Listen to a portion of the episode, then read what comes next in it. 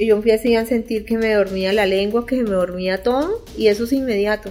Cuando ya estuve en el espejo, estaba esta boca estaba aquí, o sea, totalmente paralizada, se me paralizó toda esta cara y se le voltea a uno la boca, le queda aquí. Y el ojo se le cae y todo se le tuerce, se le tuerce todo. Entonces yo sentí, cuando yo sentí que me estaba dando la parálisis facial, yo me levanté a la nevera a, tomar, a comer hielo porque sentía que la boca era como una bola. Y cuando voy al baño, me doy cuenta que estoy paralizada. Cuando yo quedé embarazada de Santi, voy y le digo al neurólogo, no, imagínese que estoy otra vez embarazada. Y es ahí un momento súper crítico porque él me dice, Adriana, o su cara o su bebé. Te puso a elegir. Y para mí fue, o sea, por Dios, ¿usted qué está diciendo? Tiene plata para comprarse una camioneta, pero no tiene plata para el SOA, tiene plata para que los muchachos gasten plata en ropa, pero no hay plata para las universidades, y estononas en el apartamento, parrandas vallenatas, y él pagaba todo.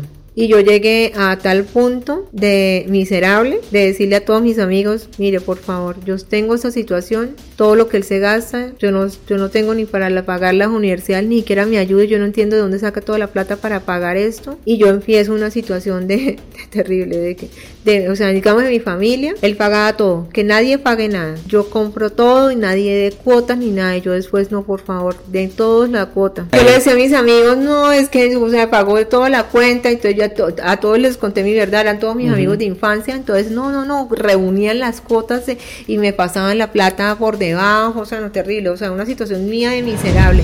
Bienvenidos y bienvenidas a un nuevo episodio de este podcast. El día de hoy tengo una invitada súper mega especial, es una persona a la cual quiero mucho. Eh, es una persona de Bucaramanga. Eh, hoy nos encontramos en la ciudad de Bucaramanga grabando este episodio y quiero que la conozcan. Eh, ella, su nombre es Adriana, tiene una historia fascinante, yo creo que llena de, de, altibajos, superación y creo que va a ser espectacular. Entonces, Adriana, ¿cómo estás? Hola Jason, ¿cómo estás? Muchas gracias por estar aquí en mi hogar, en mi casa y en mi vida. Sí, yo agradecerte a ti pues por siempre abrirme las, las puertas de tu casa y por toda tu hospitalidad, por todo tu amor. Eh, y no, eh, yo encantado de estar aquí contigo. Entonces, em, la historia es fascinante, así que pues vamos a empezar. Em, vamos a empezar contigo, pues em, cuéntame desde, desde, desde donde tú quieras iniciar esta parte, que sería más o menos desde los 13 años, 13, eh, 14 años creo, que es cuando conoce, empiezas a conocer a, a la que fue tu expareja, ¿no? Y básicamente eh, arrancamos con, con, los 13 años porque hay una, hay algo que yo, para, para mí ha sido demasiado revelador y son las parálisis faciales que yo he tenido en mi vida, que han sido dos. Yo a los 24 años me paralicé en este lado y a los 45 en este lado. Hoy tengo 55 entonces, pues eso es algo que quiero que, que lo conozcan porque es más común de lo que nos pareciera y es más real de lo que... Entonces, pues mi historia es eh, prácticamente arrancar, tú me dices que desde los 13 años, eh, porque eh, a los 13 años yo tengo, yo soy súper enamorada de la vida, de, las personas. Y a los 13 años, pues yo prácticamente empecé mi vida como amoroso. Sí, o sea, yo a los 13 años ya tenía novio, a los 13 años ya estaba haciendo real mi cuento de hadas y de fantasía. Para yo decir que tenía un cuento de hadas y de fantasía es porque yo desde chiquita juego con muñecas, desde chiquita juego con una casa de muñecas y sueño con los príncipes de las, de las historias. Entonces a los 13 años conocí el príncipe de, mi historia, entrelazada en, la, en el resultado que es una parálisis facial, pero poco a poco lo vamos desarrollando el, el por qué, eh, eh, él se dio la primera parálisis facial que me dio cuando yo tenía 23 años. Exactamente es porque me da la parálisis facial a los 23 años. Eh, yo me caso finalmente con el príncipe. Bueno, entonces antes de, que nos vayamos hasta allá, Eh, entonces yo quiero preguntarte a los 13, ¿cómo así que a los, a los 13 años me estaba sacando los mocos todavía? Sí, mientras que mis amigas estaban haciendo locuras de niñas, yo estaba teniendo ya eh, pensamientos de tener novio. Ok, y ahí conoces eh, a, una persona con la cual tú lo idealizas, ¿no? ahí tú piensas que encontraste pues el hombre ideal, ¿no? ¿Y cuál es ¿Qué viste? O sea, ¿qué características encontraste? ¿Físicas, de personalidad? ¿Qué encontraste? A los 13 años yo era totalmente física. O sea, lo parte visual, divino. Yo en ese momento no tenía un novio que mi mamá le gustara, que fuera bonito, porque no era bonito. Entonces él no salía ni siquiera en las fotos. No tenía novio bonito a los 13 años. Para ella o para la sociedad. Es un ser humano espectacularmente divino, pero en ese momento pues era así. Entonces, en cambio, el otro, que era el otro amigo de la misma cuadra, de la misma época, ese era divino, así el príncipe. O sea, lindo, alto hacia, hacia las apariencias de lo que es bonito ante un mundo de apariencias y visual, ¿no? O sea, esa es mi historia. Yo eh, eh, tengo ese novio y yo no, ese novio, así es, mis 15 años ni siquiera sale. En cambio, mi, mi, que, el que finalmente con el que me casé, él sí aparece en los, en los 15 años y él sale, y él solamente ayer era mi, era mi amigo. O sea, entonces eso era de familia, de tradición, ¿no? Era con el, el, príncipe, ese era el príncipe, ese iba, iba, a ser el príncipe. O sea, tú lo conociste entonces de, de, eh, eh, en la infancia, ¿no? A los 13, a los 13 años. Sí. Ah, ya. Y bueno, ¿y cómo fue entonces que se desarrolló la relación de ustedes? Él, él se va a estudiar a, a, Manizales, yo me voy a estudiar a Bogotá, nuestras carreras. Cuando terminan el colegio. Sí, sí, siempre hemos sido amigos, siempre fuimos amigos, los mejores amigos, confidentes de todo. Y esto, y digamos, él, él se va a, estudiar eh, su carrera, yo me voy a estudiar la mía.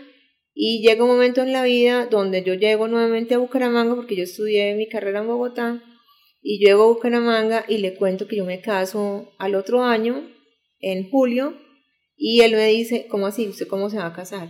Si usted siempre a mí me ha gustado. Ah, y entonces, o sea, que tú tenías un novio en ese momento y te ibas a casar con él. Me iba a casar con él, sí. Yo tenía 21, 20 eh, años y me iba a casar con otra persona. ¿Y era también lo que tú querías? O sea, el ideal, el caribonito. Sí, Era es lindo. eh, es lindo. Eh, lo que pasa es que yo estaba titín, marín de dos fingos, titirimate, fue yo no era consciente de lo que estaba sucediendo realmente, no era consciente. Entonces yo me, me vengo a vivir a Bucaramanga, digo, a vivir a Bucaramanga, no, le cuento a mi príncipe que me voy a casar con otro, y él me dice, no, o sea, en noviembre nos termine con él eh, y ya. Entonces él se fue a vivir a Bogotá porque él ya estaba viendo acá en se fue a vivir a Bogotá y ahí se cambiaban todos los planes porque yo termino con el que me iba a casar, me enrolo con Fede, que es el papá de mis hijos, y ahí pues pasa lo, lo inesperado, que es que quedo embarazada. Ah, bueno, entonces tú estabas ya casi a las puertas de la iglesia. Sí, y entonces tenía fecha, todo, argolla y todo. Ah, en serio, o sea, tú estás súper comprometida y ya lista. Sí, y, y entonces, ¿cómo hiciste? Tú le dijiste a él, ay, eh, no, no, ya no me quiero casar. Ya no me quiero casar, tú, o sea, tuve, aceleré como los, aceleré como los, como los motivos para que eso se... Pero cuál, pero tú qué encontraste en ese momento para decir, ya con este no me caso y me caso con este otro. ¿Qué, ¿Cuál fue esa motivación, esa razón? Que siempre me, me ha gustado, me ha fascinado el papá de mis hijos. Él, él Era, era mi... Tu prototipo ideal de hombre. O sea, y, y me fascinaba todo de él, la forma de ser, todo, o sea, realmente no había algo que no me gustara de él, todo me fascinaba. Y hasta ahí, pues tú lo considerabas, sí, maravilloso, espectacular, la forma de ser, todo, nunca. Sí, me casé totalmente enloquecido, o sea, realmente eh, eh, sí nos enloquecimos los dos, nos enamoramos en ese corto tiempo y quedé embarazada de mi primera hija. Ok, entonces, entonces ahí es cuando ya tú entonces dices a este no, esto no me voy a casar con usted y eh, pasas con el papá de tu hijo y le dices, sí, entonces nos Empecemos casamos. La relación. Empezamos la relación. Yo, yo le dije, yo voy a terminar mi relación con la otra persona y nos vamos a ennoviar y así fue. Terminé la relación con otro y nos ennoviamos y empezamos la locura de vivir. Él se fue a vivir a, Bogotá y empezamos un romance súper divino, enamoradísimos, enloquecidos. ¿Sí? Enloquecidos y es ahí cuando en agosto, en julio tengo un retraso y en agosto me hago la prueba de embarazo y vamos los dos y estamos embarazados, porque eso era embarazados juntos.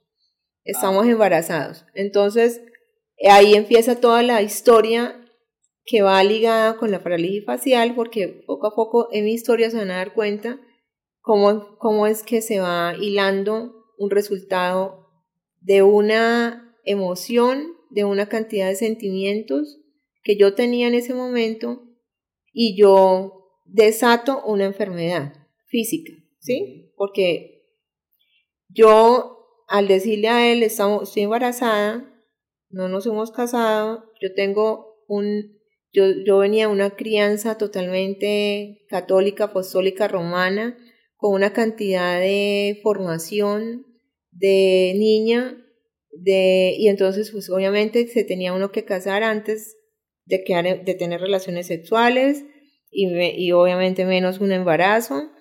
Eh, uno al casarse tenía que tener todo, o sea, carro, beca y todo, porque así se casaron todos mis ancestros y, todo. Eh, cuando mi papá se casó con mi mamá, él le tenía toda la casa amoblada y una niña para que la atendiera mi mamá. Y yo, la hija, única hija, en ese momento era, bueno, ya había nacido mi hermana, pero yo soy única hija. Ahorita hablamos sobre eso. Entonces, esto, de esa, de esa relación de mi mamá, o sea, entonces, eh, cuando yo, cuando yo quedamos embarazados, quedé embarazada, yo le digo a él, nos tenemos que casar. Es la única palabra que para mí era importante. Y ahí arrancan todas mis mentiras hacia mi familia. Entonces, ¿Por qué tú no podías llegar allá simplemente con estoy embarazada? No, no se podía. O sea, yo no, o sea, yo no podía defraudar todo lo que ellos habían puesto de, en mí y lo que yo, las cargas que yo tenía de todos los conceptos que yo no podía defraudar. Y uno de esos era ese. No podía quedar embarazada y menos casarme con una persona que no tenía nada, que no teníamos nada, solamente teníamos la profesión. Entonces yo agarro en ese momento y empiezo, me pongo todas las máscaras. Entonces me pongo la máscara de la mentira, el miedo, engañar toda la, la, familia para creer que yo ya tenía todo, que yo tenía todo resuelto, que ya teníamos casa acá, o sea, acá en Bucaramanga, que no se preocuparan. Entonces, como yo todo lo teníamos resuelto, mi mamá se dedica a planear mi boda. Yo vivo en Bogotá, mi mamá se viene a Bucaramanga y la boda tenía que ser rápido porque yo estaba embarazada y se me iba a notar más la, la barriguita y todo eso. Entonces, esto, haciendo un pequeño alto ahí, entonces tú quedas, eh, embarazas, eh, te embarazas, se dan cuenta, em, ¿y tu pareja qué dice? Él está, eh, digamos, con la familia de él también, hablaron de nos vamos a casar sin decir que estabas embarazada, con la tuya, ¿cómo fue ese, ese proceso de que él fuera y le dijera a tu mamá, nos vamos a casar, aún teniendo en cuenta lo que me estás diciendo de que estaban empezando, de que no tenían pues digamos, lo, lo, que ellos veían bien y es que la pareja tenía que tener el apartamento con todas las cosas, con una empleada, con yo no sé qué, pues no lo tenían igual manera. Entonces, ¿cómo fue esa, esa ir, ir donde tu mamá, presentarse, eh, decir, nos vamos a casar por X o Y motivo? ¿Cómo fue ese proceso? Bueno, eh, sí, Jason, realmente aquí le voy a dar todos los méritos a, a Fede, que es el papá de Natalia y Santiago, porque él realmente él, él sí estaba en la verdad, yo en la mentira. O sea, todo tenía que ser disfrazado hacia mi familia, hacia la de él no. Y hacia mi familia, entonces, bueno, vas a ir a pedir la mano. O sea, como se tiene que hacer. Entonces él fue a pedir la mano. Cuando él pidió la mano, mi mamá le dijo, ¿cómo así?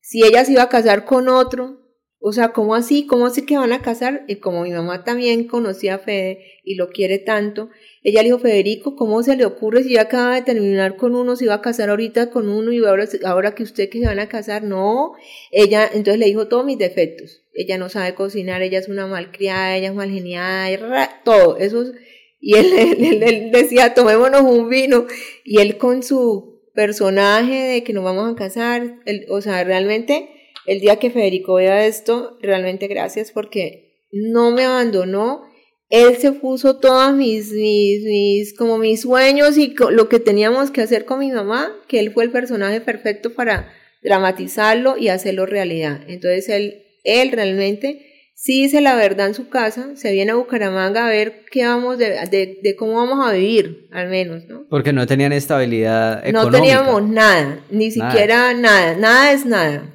Pero ante mi familia lo teníamos todo resuelto, ¿sí? Ante mi familia no. Entonces mi mamá, como lo teníamos todo resuelto, ella se dedicó fue a hacerme el matrimonio de los sueños dorados, como, la, como lo, se lo hicieron a ella, que sí mi papá le tenía todo resuelto. No, acá no, acá no había nada resuelto. Entonces mi mamá hizo lo mismo, ella hizo su, planeó su eh, boda en un club, todo. Yo me graduó el, yo me graduó el 10 de noviembre y me vengo a Bucaramanga y me casé el 16 de noviembre. O sea, yo venía solamente a casarme entonces imagínate el vestido de novia, me lo tuve que meter en mi... Eh, ah, bueno, entonces la historia de Fede es que él sí se enfrentó, la familia, la familia se le vino encima, el papá, no querían conocerme, nada. Yo sí era la mala del paseo, yo era la, la, la malvada que había arrebatado todos los planes, a él le dijeron que se fuera para Venezuela, que no se casara, que se fuera a vivir a otro país, y él no. Él se, él se casaba y él hacía todo como yo lo tenía planeado. Y yo, eh, lo único que a mí me afanaba era que todos los planes fueran de acuerdo como mi familia los tenía. Yo llego a Bucaramanga y le digo, tú ya tienes, ah, entonces en, en, la tradición es la familia mía paga todo, pero el novio decora la iglesia. Tú ya tienes la decoración de la iglesia, sí, sí, yo ya los, las flores, sí, y tú ya tienes esto, eh, me tienes que dar serenata. Porque imagínate todo, y la serenata cuando la entrega regalos el día antes, tú ya tienes planeado eso, tienes que llegar con serenata. Sí, a mí no vaya a llegar con mariachi porque a mí no me gustan los mariachis, eso fue lo único que acordamos en el terminal de transportes. A mí no me preocupaba ni dónde iba a vivir, nada. En ese momento ni siquiera sabía yo qué íbamos a hacer. Él sí estaba planeando todo, cómo íbamos a vivir al menos. Yo no. A mí lo único que me preocupaba era mi apariencia, mis máscaras para mi matrimonio. Entonces yo llegué el día anterior a ¿Quién, mi matrimonio. ¿Quién organizó todo entonces? ¿Tu mamá? Sí, claro. Mi mamá, todo desde acá. Ella se vino desde Bogotá a planear todo Bucaramanga. El club, flores, banquetes, invitados, todo en absoluto, sí. Y yo solamente llegaba al matrimonio. A ponerme, el, a ponerme la, el traje. Sí. Y, y, cuando me puse el traje, obviamente, barriga, meter la barriga. Y cuando ya estábamos en el... Ah, bueno, entonces yo, mi tío, eh, que es, o sea, es una persona de las personas más importantes de mi vida. Él era obispo, sacerdote, él era religioso.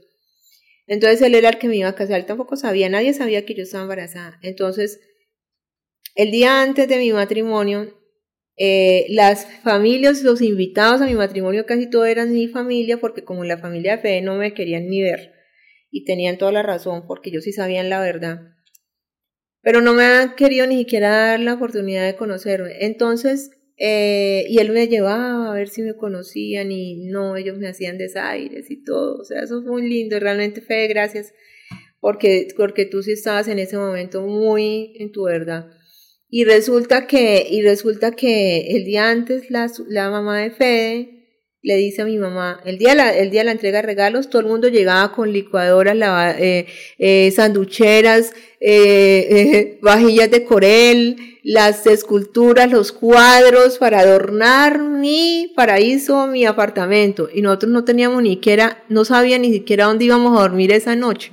O sea, yo no sabía ni siquiera qué iba a pasar después de mi cuento de, de matrimonio. Entonces la mamá de Fede, el día de la entrega de regalos, le dice a mi mamá, Usted sí sabe por qué ellos se casan, porque ella está embarazada. O sea, ahí se acabó toda mi magia, mis mentiras, ahí sí se acabaron todas mis máscaras y ahí sí realmente es desnuda ante mi mamá, que era a la que realmente yo le tenía en ese entonces el miedo más tremendo y, todo había sido, o sea, sí, o sea, todo era ella, ¿no? Entonces yo, cuando ya el otro día, yo lloré hasta el infinito, menos mal, el, el, estrato social permitía que, que, que, tuviera yo el cuento de hadas y hasta el mejor maquillador. Y llegué con los ojos así hinchados porque lloré toda la noche. Y le dije, mira, o sea, yo llegué así, no se me veían ni los ojos.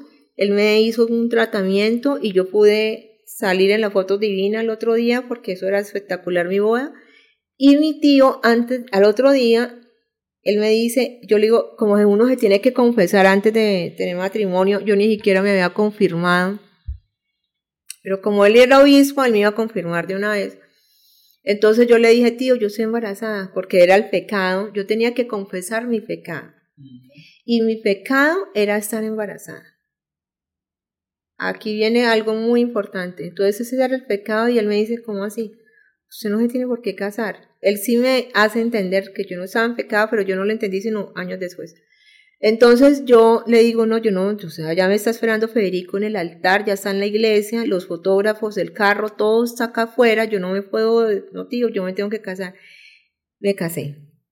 Cuando estábamos... Y él, los casó. Él nos casó, él se le olvidó confirmarme. Todo porque él estaba, o sea, soy su hija también, además era como su sueño también, o sea, es que son muchas cosas. Y bueno, ¿y tu mamá, y tu mamá qué te dijo a ti cuando supo lo del, lo del Me dijo de todo, todo porque mi mamá me decía cosas demasiado fuertes, siempre.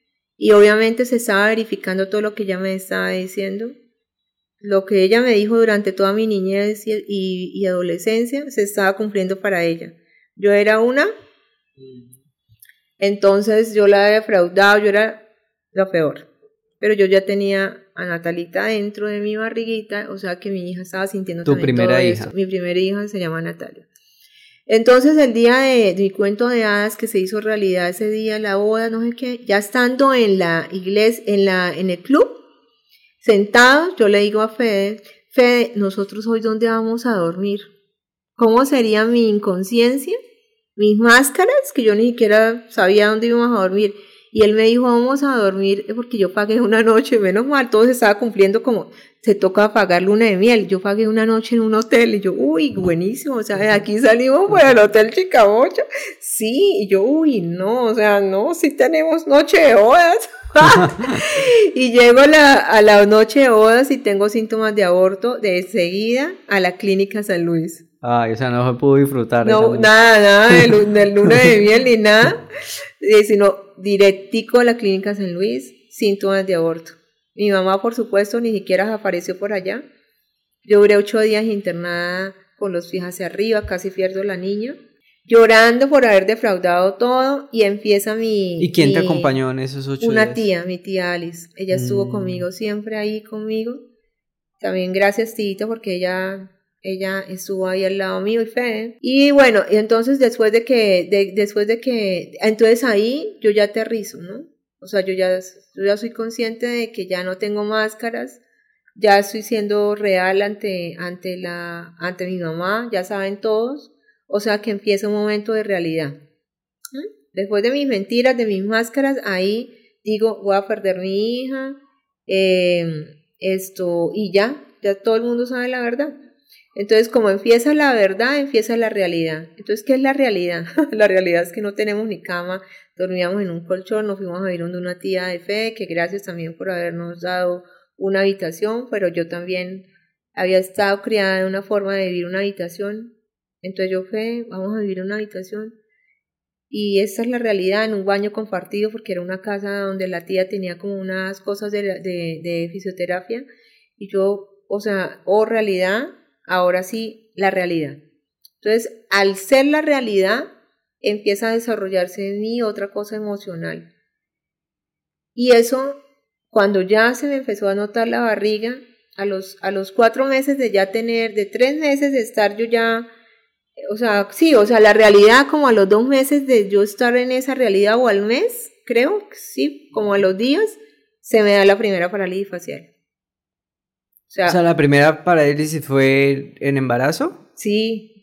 O sea, yo, apenas yo, ya mi mamá sabe la verdad, me caso porque yo, yo quedé embarazada en julio, agosto tengo la prueba y en noviembre me caso, o sea que yo ya tenía la barriguita y cuando mi mamá sabe la verdad, todo el mundo sabe la verdad, yo ya estoy en Bucaramanga y yo ya estoy en mi realidad, mi realidad era dormir en un colchón, la, la, la, la, la mesa eran todas las vajillas, los, las sanducheras, todo, o sea, la realidad. Esa era la mesa, sí, poner todo. la mesa era todos los regalos que todo el mundo creía, entonces esa era la realidad, entonces mi realidad no era nada bonita y yo empiezo a desatar una, una cosa en mí y me da la primera parálisis facial, que es en esta cara, yo quedo totalmente torcida, totalmente torcida, pero yo me miro en el espejo y me digo, yo, usted es culpable de que le hubiera dado parálisis facial. ¿Cómo, ¿Cómo es el proceso de una parálisis facial? ¿Desde qué empiezas tú a sentir? hasta cuando ya, digamos, resultas en el hospital con la cara totalmente torcida. ¿Cómo es esa es situación? Es rápido, o sea, le empieza a uno a dormir la lengua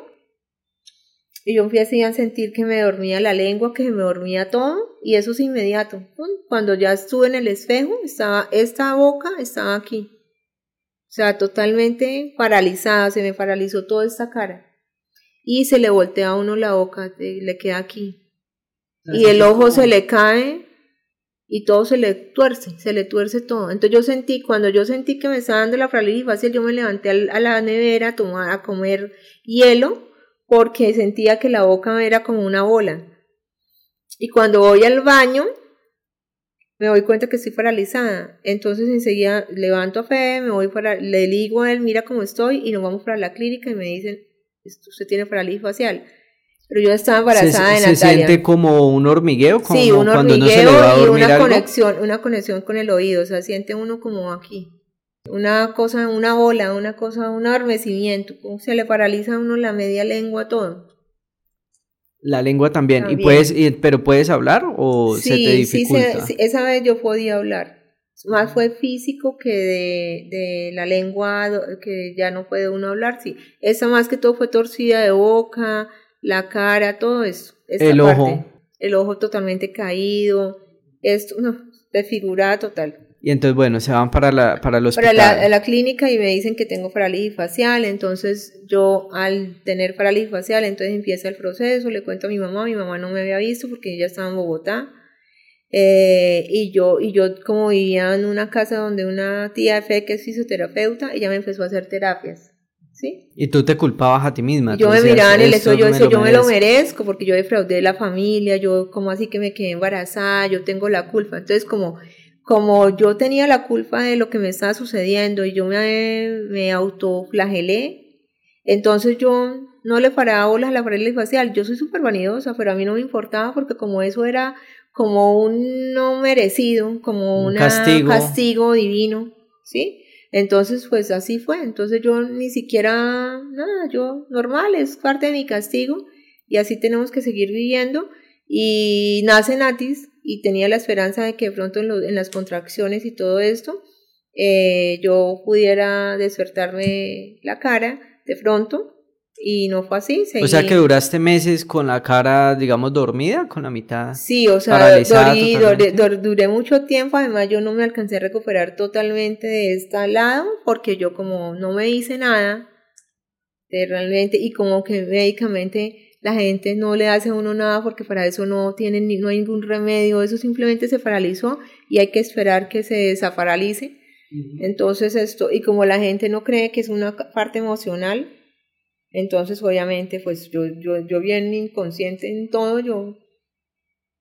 Así fue la primera parálisis facial. La segunda parálisis facial... Bueno, entonces ya cuando, cuando llegue el momento Ah, de la segunda, entonces nace Natalia y tú esperabas que la cara se, se normalizara. volviera, se normalizara Sí, y no pasó. Y no pasó.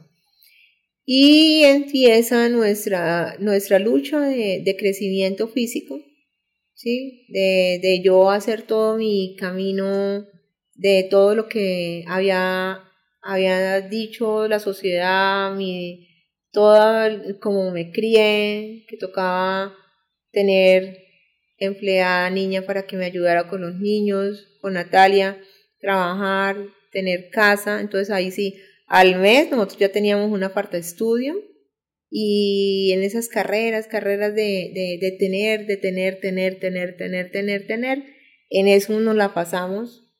Eh, parte de mi, de mi vida, me la ha pasado, me la pasaba era en tener, tener, tener, tener, olvidándome de absolutamente todo. Pero aquí viene una cosa muy importante. Mi tío, nuevamente, que es el obispo, él sí sabía en su, en su alma que lo mío no era físico, no era de algo sí, como de eh, médico, de médico, que lo mío era algo mayor. Y entonces él me manda a hacer una regresión. En ese entonces, eso es antirreligioso, y mi tío, siendo un obispo, él me paga una regresión que costaba muchísima plata y lo hicimos. ¿Y tú sabías que era una regresión hasta Pues a mí me llevaron, el, el, el, mi tío me dijo eh, que fuéramos y que él me lo pagaba y yo llegué a donde el médico que lo hizo, que él ya murió, es un doctor acá muy reconocido que hacía esto y él me dijo, yo dije, ay, ahora yo voy a empezar a decir todos mis secretos y ahora, o sea, ¿quién el miedo me que tú tenías. sí, yo decía, no, ya, yo con mis secretos todavía porque todo lo mío eran unos tabús, o sea, mi embarazo, o sea que, y ahora yo ahora voy a empezar a decir todo lo que yo, entonces el médico me dijo, no, usted va a ser consciente de lo que yo, de lo que usted va a decir. Llegué al consultorio de él y él me acostó, me puso música, me puso eh, a oler unos olores, o sea, como una sensación de olores donde se me conectara y él me acuesta, me pone música y él me empieza a hablar él me empieza a hablar, empieza a hablar, empieza a hablar y llega un momento en que uno, él todo lo que, o sea, realmente yo no sé cómo es, tocaría preguntar a una persona que lo hace, yo lo te cuento desde, desde, mi punto. Entonces él, yo llegué y él me devolvió a mis tres años, tres años. ¿Tú, tú cómo te teletransportaste? Sí, o sea, él me va, me llevó a, a, a, yo, a yo vivir, a verme como si tuviera tres años. Y él me dice, ¿en qué edad estás? Y yo le digo, estoy en, tengo tres años. ¿Y tú eso lo ves como una espectadora o, o es como si tú te vieras y tengo tres años? Yo voy diciendo lo que voy sintiendo en mi conciencia. O sea, mi conciencia me lleva a los tres años y yo lo digo en un lenguaje, tengo tres años. Es una hipnosis, es una regresión, ¿sí? Hoy en día entiendo que pero yo soy consciente porque yo hablo y yo me acuerdo de todo lo que digo, ¿sí? O sea, estamos en, como en dos cosas paralelas. Entonces, él, me lleva a los tres años y yo empiezo a decir cosas de mis tres años. Entonces, aquí es donde viene algo muy lindo, porque yo voy a los tres años y mi papá estaba enfermo de cáncer. Y yo estoy cuidada es por mis abuelos. Y yo escucho muchas ambulancias y mucho miedo y mis papás no están. Y yo, y yo le digo, es que ellos no están, es que mi papi está en la clínica. Entonces él, él me empieza a preguntar, a preguntar, a preguntar. Entonces yo, ¿cómo así? ¿Por qué está en la clínica? Mi papá está enfermo. Y entonces yo empiezo, yo como yo ya soy consciente que él se murió, yo empiezo a llorar. Y él se murió. Y él se murió y empiezo a llorar, a llorar. Y entonces él me va calmando y me va llevando a los cuatro y a los cinco años. Entonces cuando, entonces él me lleva al momento que mi papá murió. Entonces yo lo único que recuerdo, ah, bueno, él me lleva y bueno, ¿qué recuerdos tiene tú de tu papá? Bueno, él me lo, lo hace después. Entonces él me dice, ¿qué, ¿qué pasó con tu papá? Él se murió, entonces yo lloro y él se da cuenta, obviamente él no sabía mi historia, entonces él se da cuenta que yo, él me tiene que sacar de ese trance, de ese dolor. Entonces él me dice, no, recuerde algo que te acuerdes de él. Entonces yo, ay, sí, él me pegaba con la vanguardia, pero yo no me quiero acordar de los momentos bonitos, sino que me voy al el momento doloroso. Entonces yo le digo, no, es que yo llego, estoy llegando a la, a la casa y mi papá está en la ataúd. Él está muerto, yo lloro y lloro y a mí me, no, me levantan y me dicen, todo el mundo llora. O sea, yo llego y todo el mundo llora. Y a mí una familiar me alza y me, me hace ver el féretro. Entonces yo empiezo a gritar, papito, se levante, ese papito salga, y entonces todo el mundo llora, ¿sí? Entonces él, como yo, él, él es el profesional y me tiene que sacar de eso, entonces enseguida yo me acuerdo el, el segundo momento, entonces el segundo momento es que yo estoy en una casa de muñecas.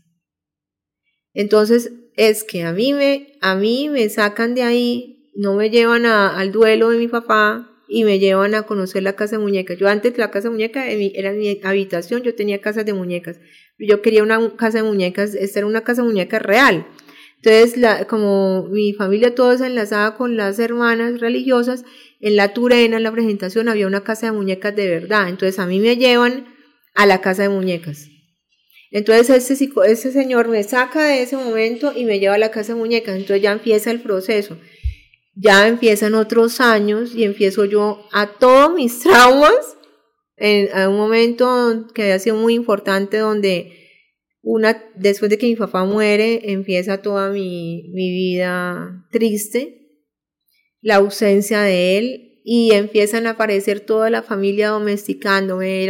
Yo tenía como cinco mamás tíos y todo el mundo ocupándose de lo que no se tenía que ocupar y llegan a, aparecen todos los traumas de mi vida, que ahorita pues no lo vamos a hablar porque si no nos vamos a ir ahí, y aparecen todo, todo, yo empiezo a decir todo y en con llanto, y entonces él lo saca uno, después con llanto, entonces esa fue mi parálisis facial para no extendernos, pero esa fue mi experiencia con la regresión, sí. Y, Traumas, lo sacan a uno, uno vuelve al otro trauma, al otro trauma, todo eso fue así. Esa es la finalidad de la regresión, eh, como en cuáles son esos traumas, ver cuáles fueron esos traumas. Claro, porque es que finalmente hoy, después de yo elegir el camino que elegí seguir, de ir a mi niña, de ir a mis traumas, de recordar qué fue lo que pasó conmigo, es, es hoy, lo hoy lo entiendo y es que todo tiene un origen, o sea, todo una todo enfermedad, sea física,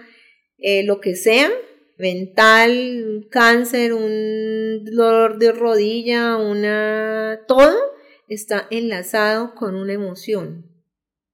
Y, yo lo puedo verificar porque esta es mi historia y estas, aquí estoy yo, me están viendo. O sea, aquí hay uno, aquí quedaron unas cicatrices, aquí hay unos, unas cicatrices que quedaron de esos síntomas, ¿sí? Pero el síntoma no estaba en lo físico, sino estaba en enlazar todo lo que pasó con mi niñez, lo que pasó hasta con antes de mi niñez, de antes de yo nacer. ¿Puedes compartirnos un poquito acerca de, los traumas que tú encontraste gracias a, lo que viste en el tema de la regresión? Digamos como de pronto los principales. Sí, digamos, y todo esto lo, he comprendido después de haber transitado una, una, en mí, un autoobservador de, de, de, creer, ¿no? De creer en absolutamente todo esto. Entonces te lo voy a definir. Yo tenía el trauma del abandono.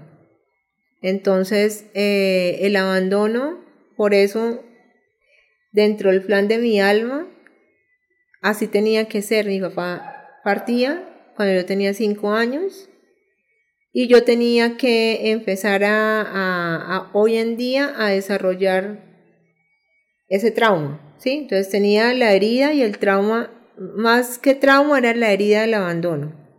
Herida del abandono por la muerte de tu papá. Sí, la herida del abandono. La herida del abandono es que mi papá se va y después empiezan a ir todos los que eran como de representación de mis papás, mis tíos, mi abuelito. Eh, también Fede, a los 25 años de, estar, de estar casados, también él se va. ¿Sí? Entonces ese era uno de los grandes aprendizajes de mi plan de mi alma, la herida del abandono. Eh, de la de otro, otra cosa que no más que fuera una herida ni que fuera un trauma, era algo que yo tenía que trascender y encontrar y ver que yo vivía en un mundo de apariencias, que yo vivía en un mundo de mentiras, que yo vivía en un mundo de ponerme máscaras, ¿sí? Pero realmente lo que yo vi en, en, mi, en mi regresión, que es lo que estamos hablando, es que yo tenía muchos vacíos, traumas, dolores, nudos enredados en mi ser que me hacían que cuando llegara al, momento crítico yo, yo empezaba a llorar, me quedaba, yo sentía que me estaba quedando hasta sin respiración contándolo y él me sacaba a algo alegre. Entonces, por eso es tan importante que estas cosas no se hagan, sino con un profesional recontra que profesional, porque he escuchado casos de personas que se han quedado en las heridas y en los traumas y la, la persona que lo va llevando a uno finalmente es como un, un, copiloto, simplemente lo está uno acompañando, pero el piloto eres tú. Y si el copiloto se está dando cuenta que tú estás en una situación y no te ayuda a salir, te puedes quedar en la situación. ¿Sí? Porque uno está como en un grado, a uno no le dan nada, a mí no me dieron nada, a mí solamente me pusieron música, me acostaron en una camilla, sentí unos olores y con la conversación de él me fue llevando. ¿Sí? Por eso uno no necesita, con lo que yo me dedico hoy, yo no necesito ninguna yaje, todas esas cosas que toma la gente. Porque es que uno tiene el plan de su alma y si uno quiere, uno lo puede, lo puede descubrir, que es lo que yo he hecho, descubriéndome, encontrándome en ese plan de mi alma. Entonces, no sé si llegamos. Esto, yo antes quería, antes de que continuara, quería preguntarte cómo fue la muerte de tu papá, por qué murió a tan temprana edad o tú estando también tan pequeña y cómo fue ese transcurso de, de, tus primeros años de vida em, cargando con la muerte de tu papá. Pues la, el motivo por el que él médicamente dicen que murió es porque le dio un cáncer en la, en la, en la, en la pierna y él pues en, inicialmente tenía como una, una cosita en la pierna, como una, una llaga, pero él nunca le puso atención. Y después eso se le empezó a complicar y cuando yo tenía tres años ya lo diagnosticaron con cáncer. Entonces él empieza a planear su muerte. Entonces él empieza a planear una muerte donde nosotros vamos a quedar bien, vamos a quedar con pensión, vamos a quedar con casa, mi mamá empieza a, planear que mi mamá tenga una fábrica con el ajuar que me había hecho a mí, entonces él, empieza a planear que mi mami tenga ventas eh, acerca de ropitas de bebé y entonces nace Creaciones Leo y ello, él siempre planeó que nosotros económicamente estuviéramos muy bien, nos dejó un lote para construir un edificio con los planos hechos, arquitectos, todo. Eh, todo, él soñaba como hasta la música que yo escuchara, o sea, él planeó su muerte dos años. Y cuando él muere, yo tengo cinco y a mí me empiezan a aparecer cosas muy raras, místicas, y es que yo lo siento, yo lo veo, yo le hablo, yo le digo a mi mamá que mi papá estuvo y ella no me, ella me castigaba porque yo lo decía eso y él me, ella me decía, él está muerto y yo no, no lo sentía muerto, pero entonces yo era una niña muy triste y, y, la representación de papá siempre me hizo falta, entonces siempre habían unas personas que lo hacían, que era mi abuelito y él se murió, mi tío y él se muere, entonces yo a los tres años, cuando mi papá estaba enfermo, quedó al cuidado de mis abuelos, de mi abuelita paterna. ¿Y tú eras consciente de que a los tres años, te acuerdas de que, de que la niña de tres años supiera que su papá estaba enfermo sí, y se iba a morir? Sí, sí, sí, porque yo hablo de ambulancias. Yo, yo, yo le digo al señor que me hizo la regresión que escucho muchas ambulancias, entonces ahí me doy cuenta que yo sí estaba consciente y que se murió. O sea, ahí se enseguida, yo estoy con ambulancias y ellos no están, cuando yo digo ellos no están, es que mi papá duraron dos años sin estar porque están en las clínicas.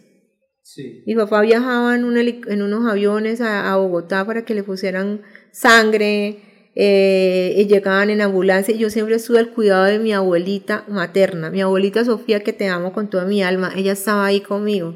¿Mm? Entonces, el amor de papá y mamá, ellos estaban ahí en su enfermedad, ¿sí? En la situación. Entonces cuando él muere, a mí me disfrazan todo. O sea, no te dicen que murió. Sí, porque yo lo veo muerto y todo eso, ah, menos mal. Sí, yo lo veo muerto y yo sé que se murió y yo le digo que se levante. Y empiezan a aparecer otras cosas, otros factores que en mi vida empiezan a... La, lo místico es que él siempre estuvo conmigo.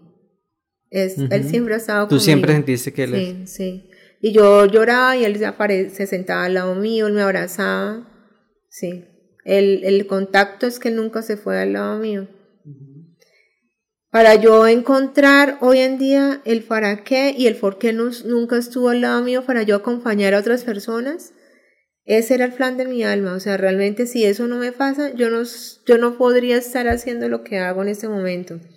Entonces, yo, yo sufrí la muerte de mi papá a 50 años.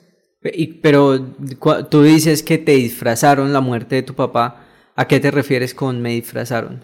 Sí, porque es que la muerte es la muerte, la ausencia es la ausencia, el dolor es el dolor. Y el dolor no se puede disfrazar con muñecas, con cariños de otras personas, con viajes, con cuentos de hadas. El dolor es el dolor, el dolor se tiene que sentir en familia. Se tiene que, inclusive mi abuelita, la mamá de mi, de mi papá, eh, ella también disfrazó ese dolor. Digo, mi abuelita que era lloraba, si era, si era el hijo de su corazón, se murió, pero todo el mundo como por sentir la fuerza y no, no verme a mí como no se vieran vulnerables, todo el mundo fue fuerte, o sea, inclusive se murió un 3 de diciembre y yo no recuerdo tristeza en diciembre. O sea, como que eh, no querían eh, vivir el duelo, el dolor, El sí, dolor. Sí, todo el mundo fue fuerte. Lo tapó. Sí. Y, y digamos que te obligaron a ti de cierta manera a que hicieras lo mismo. Pues no, ellos lo hicieron así de la mejor manera porque es la forma en que ellos ven la muerte y ellos, ellos lo hicieron de la mejor manera. No lo veo como que lo me volvieran obligado, sino que así fue. Sí, así es parte, esa, esa tenía que ser parte de mi historia y los personajes eran esos. O sea, yo elegí esos personajes. ¿Crees que debiste haber llevado el duelo? Digamos, así fue y así fue perfecto para hoy ser y ver las cosas como la veo hoy. Pero si yo lo que yo en, mi grado de conciencia de hoy digo, el duelo hay que vivirlo, hay que sentirlo, hay que darle un lugar. Ellos, los que también se van, necesitan que todo sea normal, o sea, que se haya un duelo, o sea, un duelo hay que buscar eh, mecanismos para sentir el duelo y el duelo hay que llorarlo, hay que sentirlo, hay que vivirlo, hay que aceptarlo y hay que transitarlo como se transita cualquier situación de la vida. Si usted no la eh, transita, es como cuando usted mete un dolor debajo de una alfombra y usted lee el mugre debajo de la alfombra, es el mugre, es el dolor. Y usted la tapa. Y usted dice, aquí no ha pasado nada. O cuando usted mete basura en el cuarto de San Alejo y lo tapa. Algún día el cuarto de San Alejo se va a venir. Algún día la alfombra se le va a sacar la mugre. Que eso fue lo que te pasó ya con el tema de las parálisis faciales. Claro, porque entonces, a ver, entonces yo crecí en duelo de una ausencia. Y fuera de eso, yo crecí con unos dogmas. Yo, yo elegí venir a una familia así tal cual católica, apostólica y romana, donde el pecado, el sexo es pecado, si usted hace esto es una... Eh, esto así se es, usted tiene que ser profesional, usted tiene que, eh, usted tiene que tener unos, unos, unos requisitos para estar aprobada en una sociedad y usted tiene que ser lo que usted no sabe ni quién, quién es, pero usted le dicen cómo ser. Yo era esa, yo fui la niña que, que eso se llama domesticación, paradigmas, se llama formas de crianza, se llama... Eh, Sí, o sea, lo, lo estructuran a uno y uno llega a un momento en la vida que me llegó a mí en, en decirme, yo quién soy, ¿sí? Realmente yo quién soy.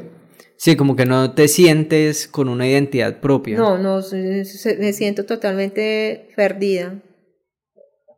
Yo llegué a ese punto de sentirme perdida y totalmente salí, o sea, la noche oscura del alma me llegó y hasta ese día yo tuve que entrar a acordarme todo lo que yo he tenido que transitar, a volver a la niña y todo esto. Entonces, eh, los traumas, entonces esas, son las heridas que yo tenía que vivir, la ausencia, entonces el, el duelo, entonces el miedo. ¿Por qué yo tengo miedo?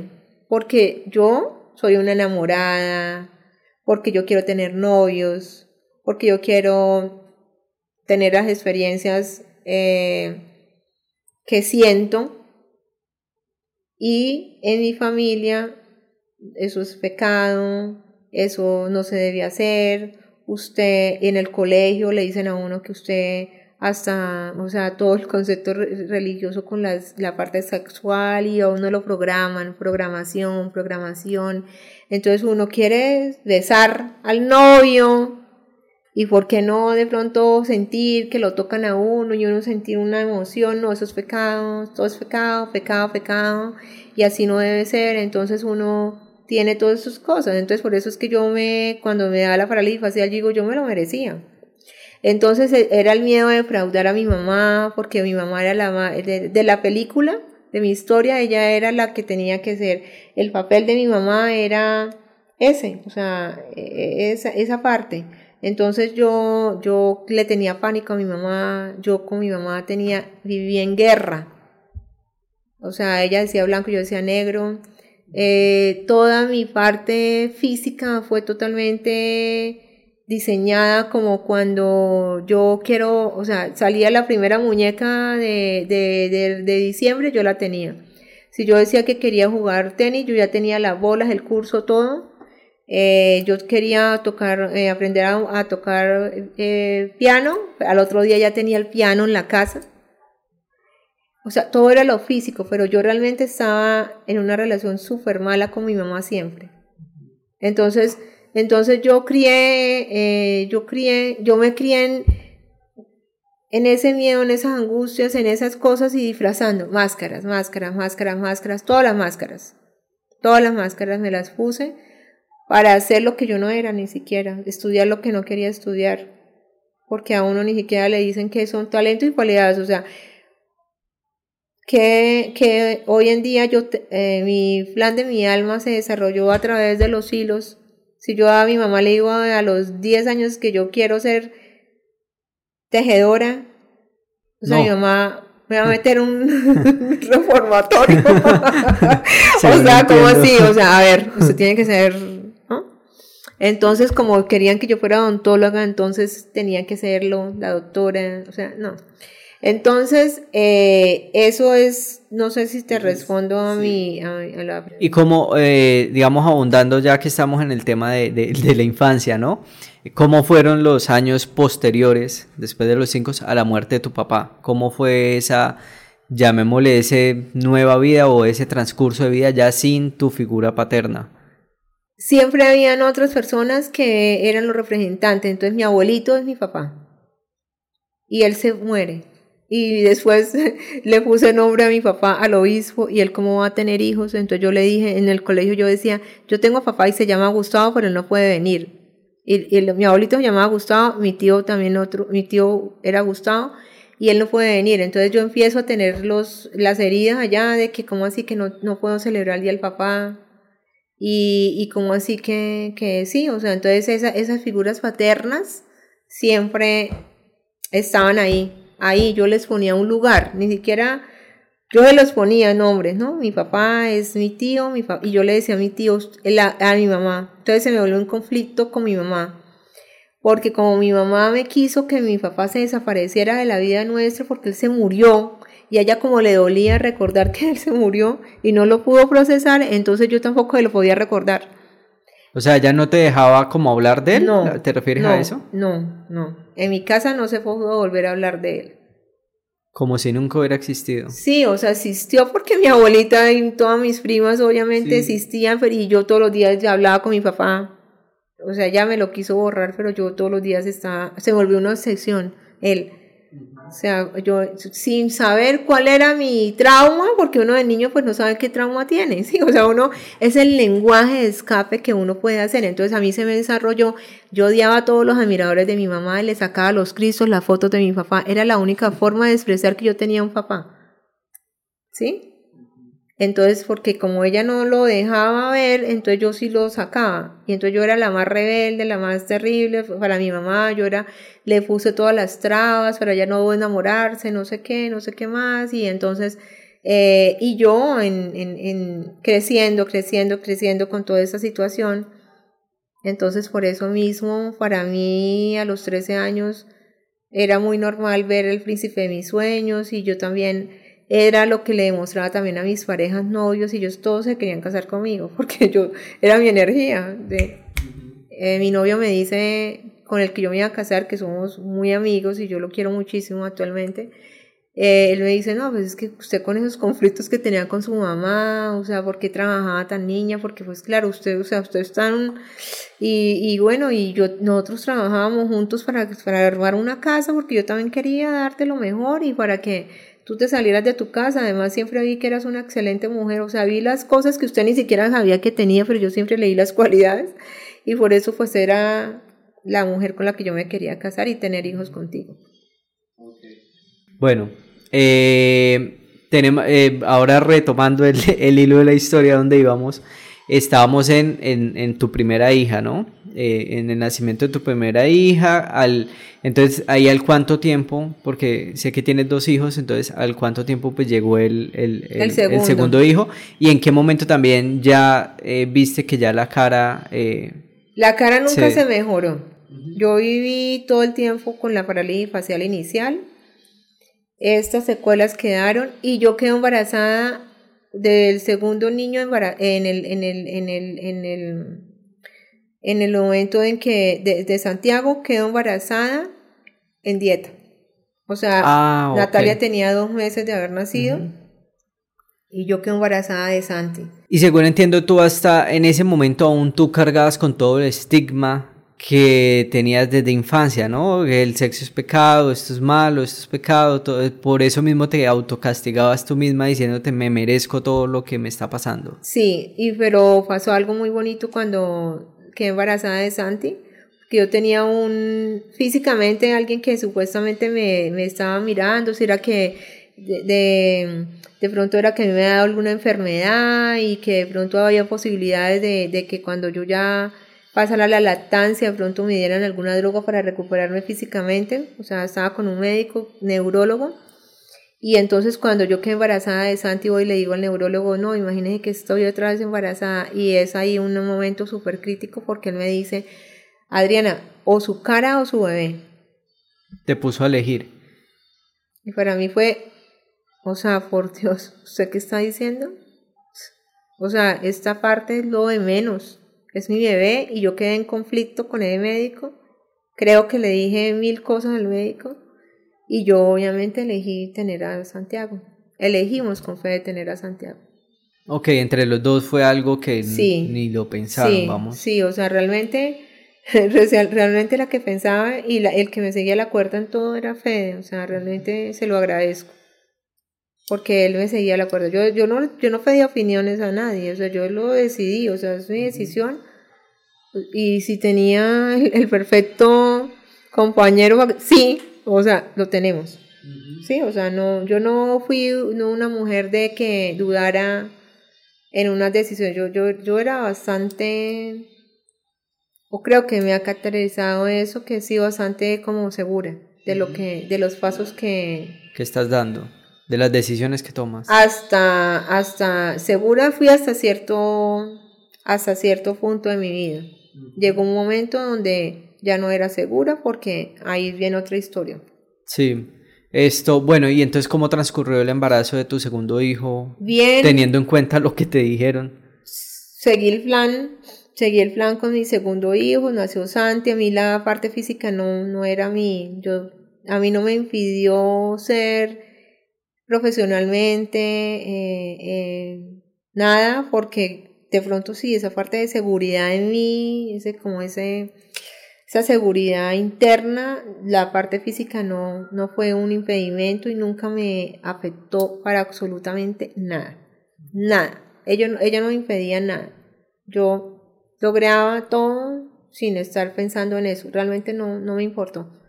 Esa parte, por eso nunca me incomodó. ¿sí? Nunca me interfirió en nada de mis, de mis haceres y teneres. ¿Y cómo era la presencia de tu mamá también en ese, en, en ese momento, pues con todo el rollo que había con tu mamá? No, ya después como ya mi mamá también tuvo mi hermanita, yo cuando nació cuando yo tenía 17 años, ella se casó, ella se, ella se casó, tuvo otros, otra pareja y nació mi hermana, sí. Y, y mi hermana es como mi hija mayor, esto, entonces la alegría, la felicidad de tener a mi hermana. Eh, y cuando ya me caso, ella está criando a mi hermana y yo empiezo a criar a mis hijos. Entonces ya éramos como dos amigas. Y ahí se borró todo lo que había pasado antes porque mi mamá era, es excelente abuela. Eso todo ahí quedó en la alfombra. Todo. Y, y, arranca una nueva vida. Yo en mi crecimiento como mamá, hogar, profesional y mi mamá criando su, a, mi, hermana. Y, y, o sea, sí, amigas, amiguis las dos. Amiguis las dos.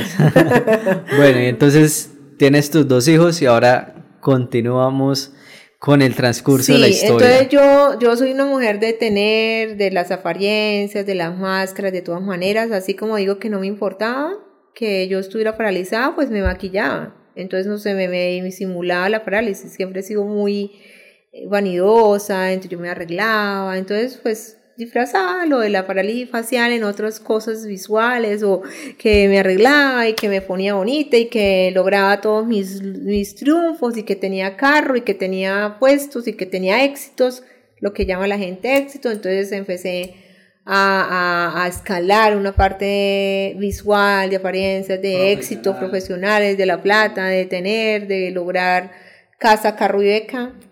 Eh, y, y, ese logro lo logro tener, tener, tener, tener, tener hasta los 45 años. Ya mis hijos, Natalita y Santiaguito, ya tenían, ya se iban a graduar como profesionales.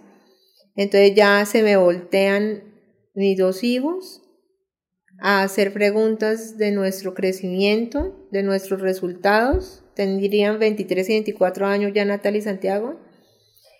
Y es cuando me confrontan en una cantidad de situaciones ya de familia, ya de, de situaciones que estaban pasando, que las apariencias, las mentiras, las máscaras ya no, ya estaban a la luz de nuestros hijos en la verdad, ellos estaban viendo otras cosas, entonces ellos agarran y, y ahí sí, por eso digo que en algún momento mi vida era segura y en ese momento ellos están acá y nos empiezan a mirar y ahí pasa a una inseguridad mía, ahora ellos están viendo cosas que yo nunca he visto, preguntas que yo nunca me había hecho.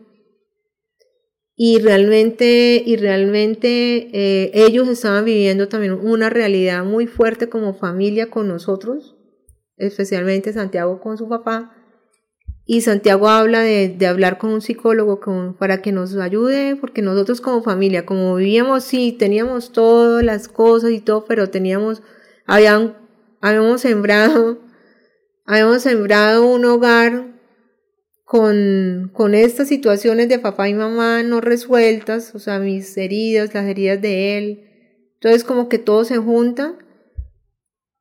Y realmente eh, empezamos a buscar una ayuda profesional porque Santiago es el que dice, no, tenemos que ir a una ayuda profesional, bueno, Natalita también, esto, están en ya, y entonces ahí es donde me llega la segunda parálisis facial, después de que la psicóloga me mira y me dice, oye, pero usted cómo ha aguantado toda esta presión con sus hijos, la situación que están viviendo, o sea, estábamos como en una bomba de tiempo en familia. Y antes, y antes de llegar acá a este punto, porque me estás mencionando de que había una serie de situaciones muy fuertes, ¿cuáles eran esas situaciones que estaba pasando en, ese momento? en, ese, en ese momento había una situación económica. Entonces, donde el, la mamá les decía, no gasten tanto, si vamos a los restaurantes, por favor, pidan lo más barato, no se vayan a comer la hamburguesa de 40 mil, sino cojan al menos la de 15. Y ellos, ¿cómo así? Pero si nosotros tenemos, y entonces el, el, papá, no, la de 50, la de 60 mil. Eh, entonces nosotros no teníamos comunicación con mi pareja.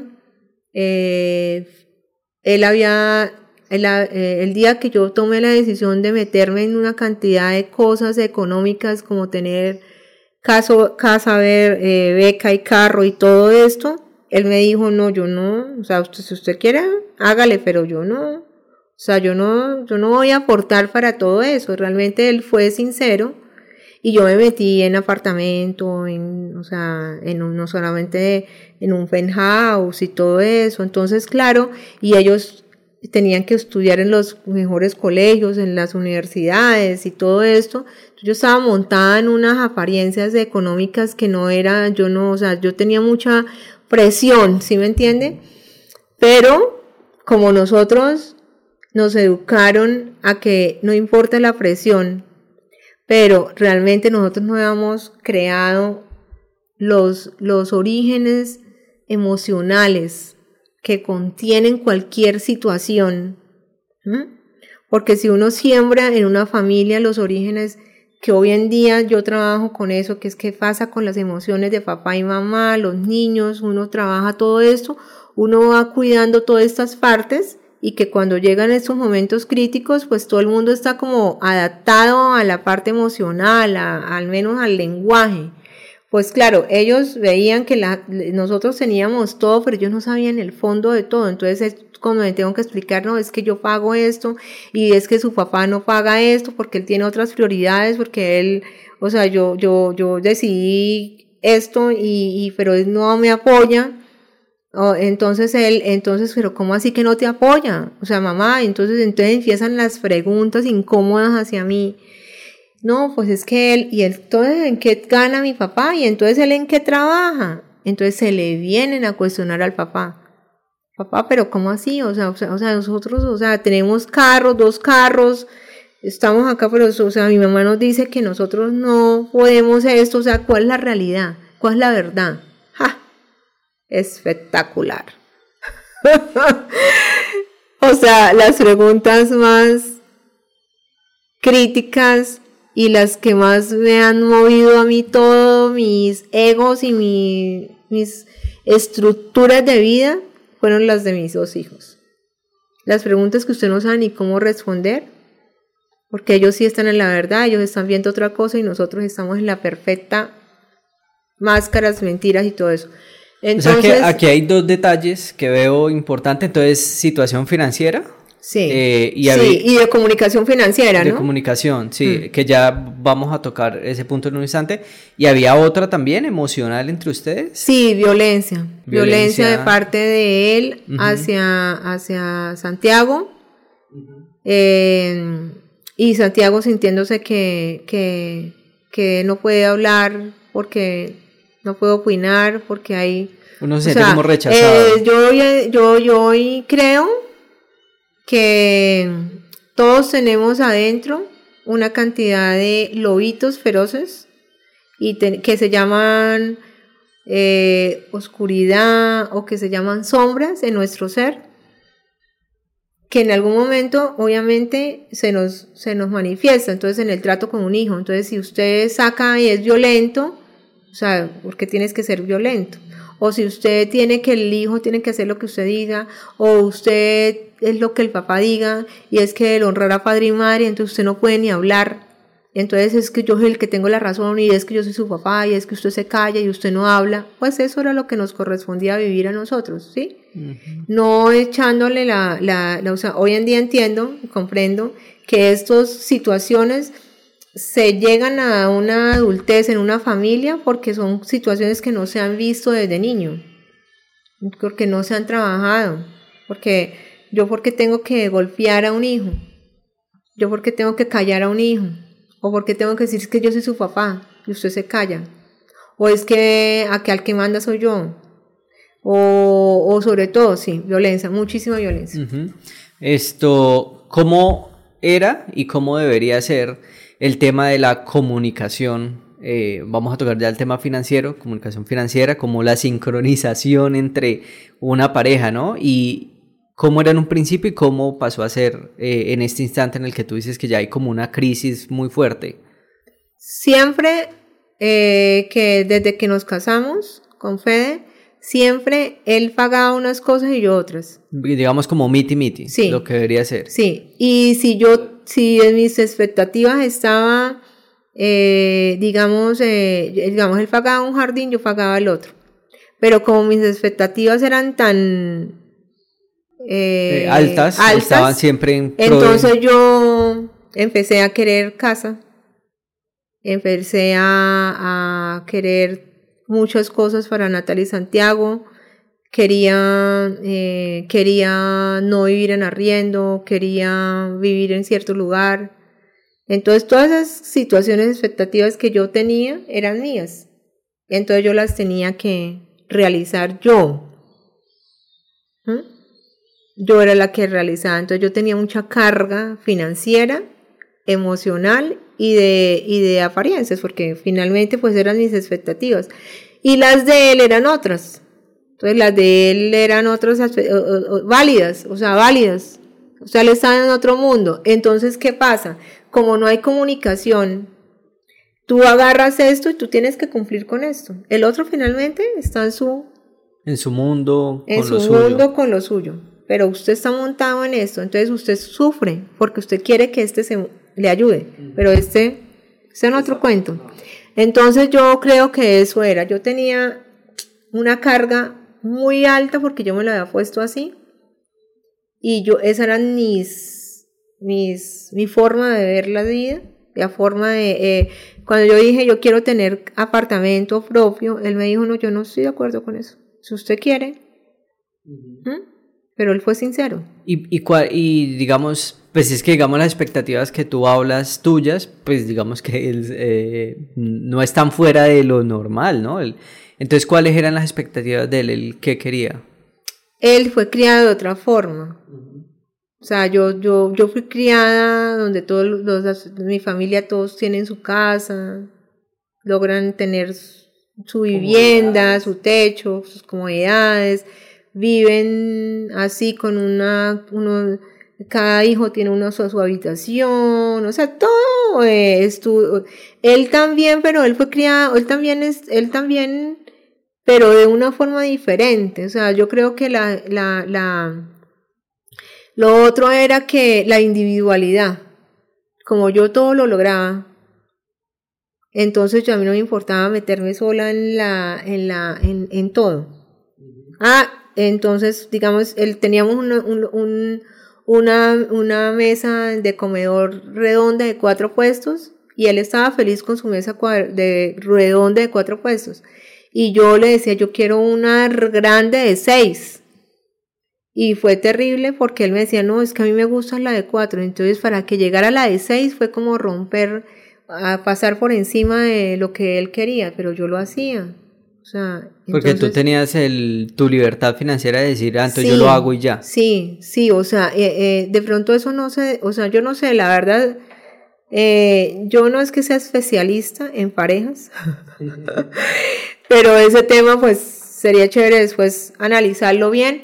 Cómo, pero eso fue lo que nos sucedió a nosotros realmente, sí, o sea, no había un diálogo, él estaba por un cuento y yo estaba por el otro.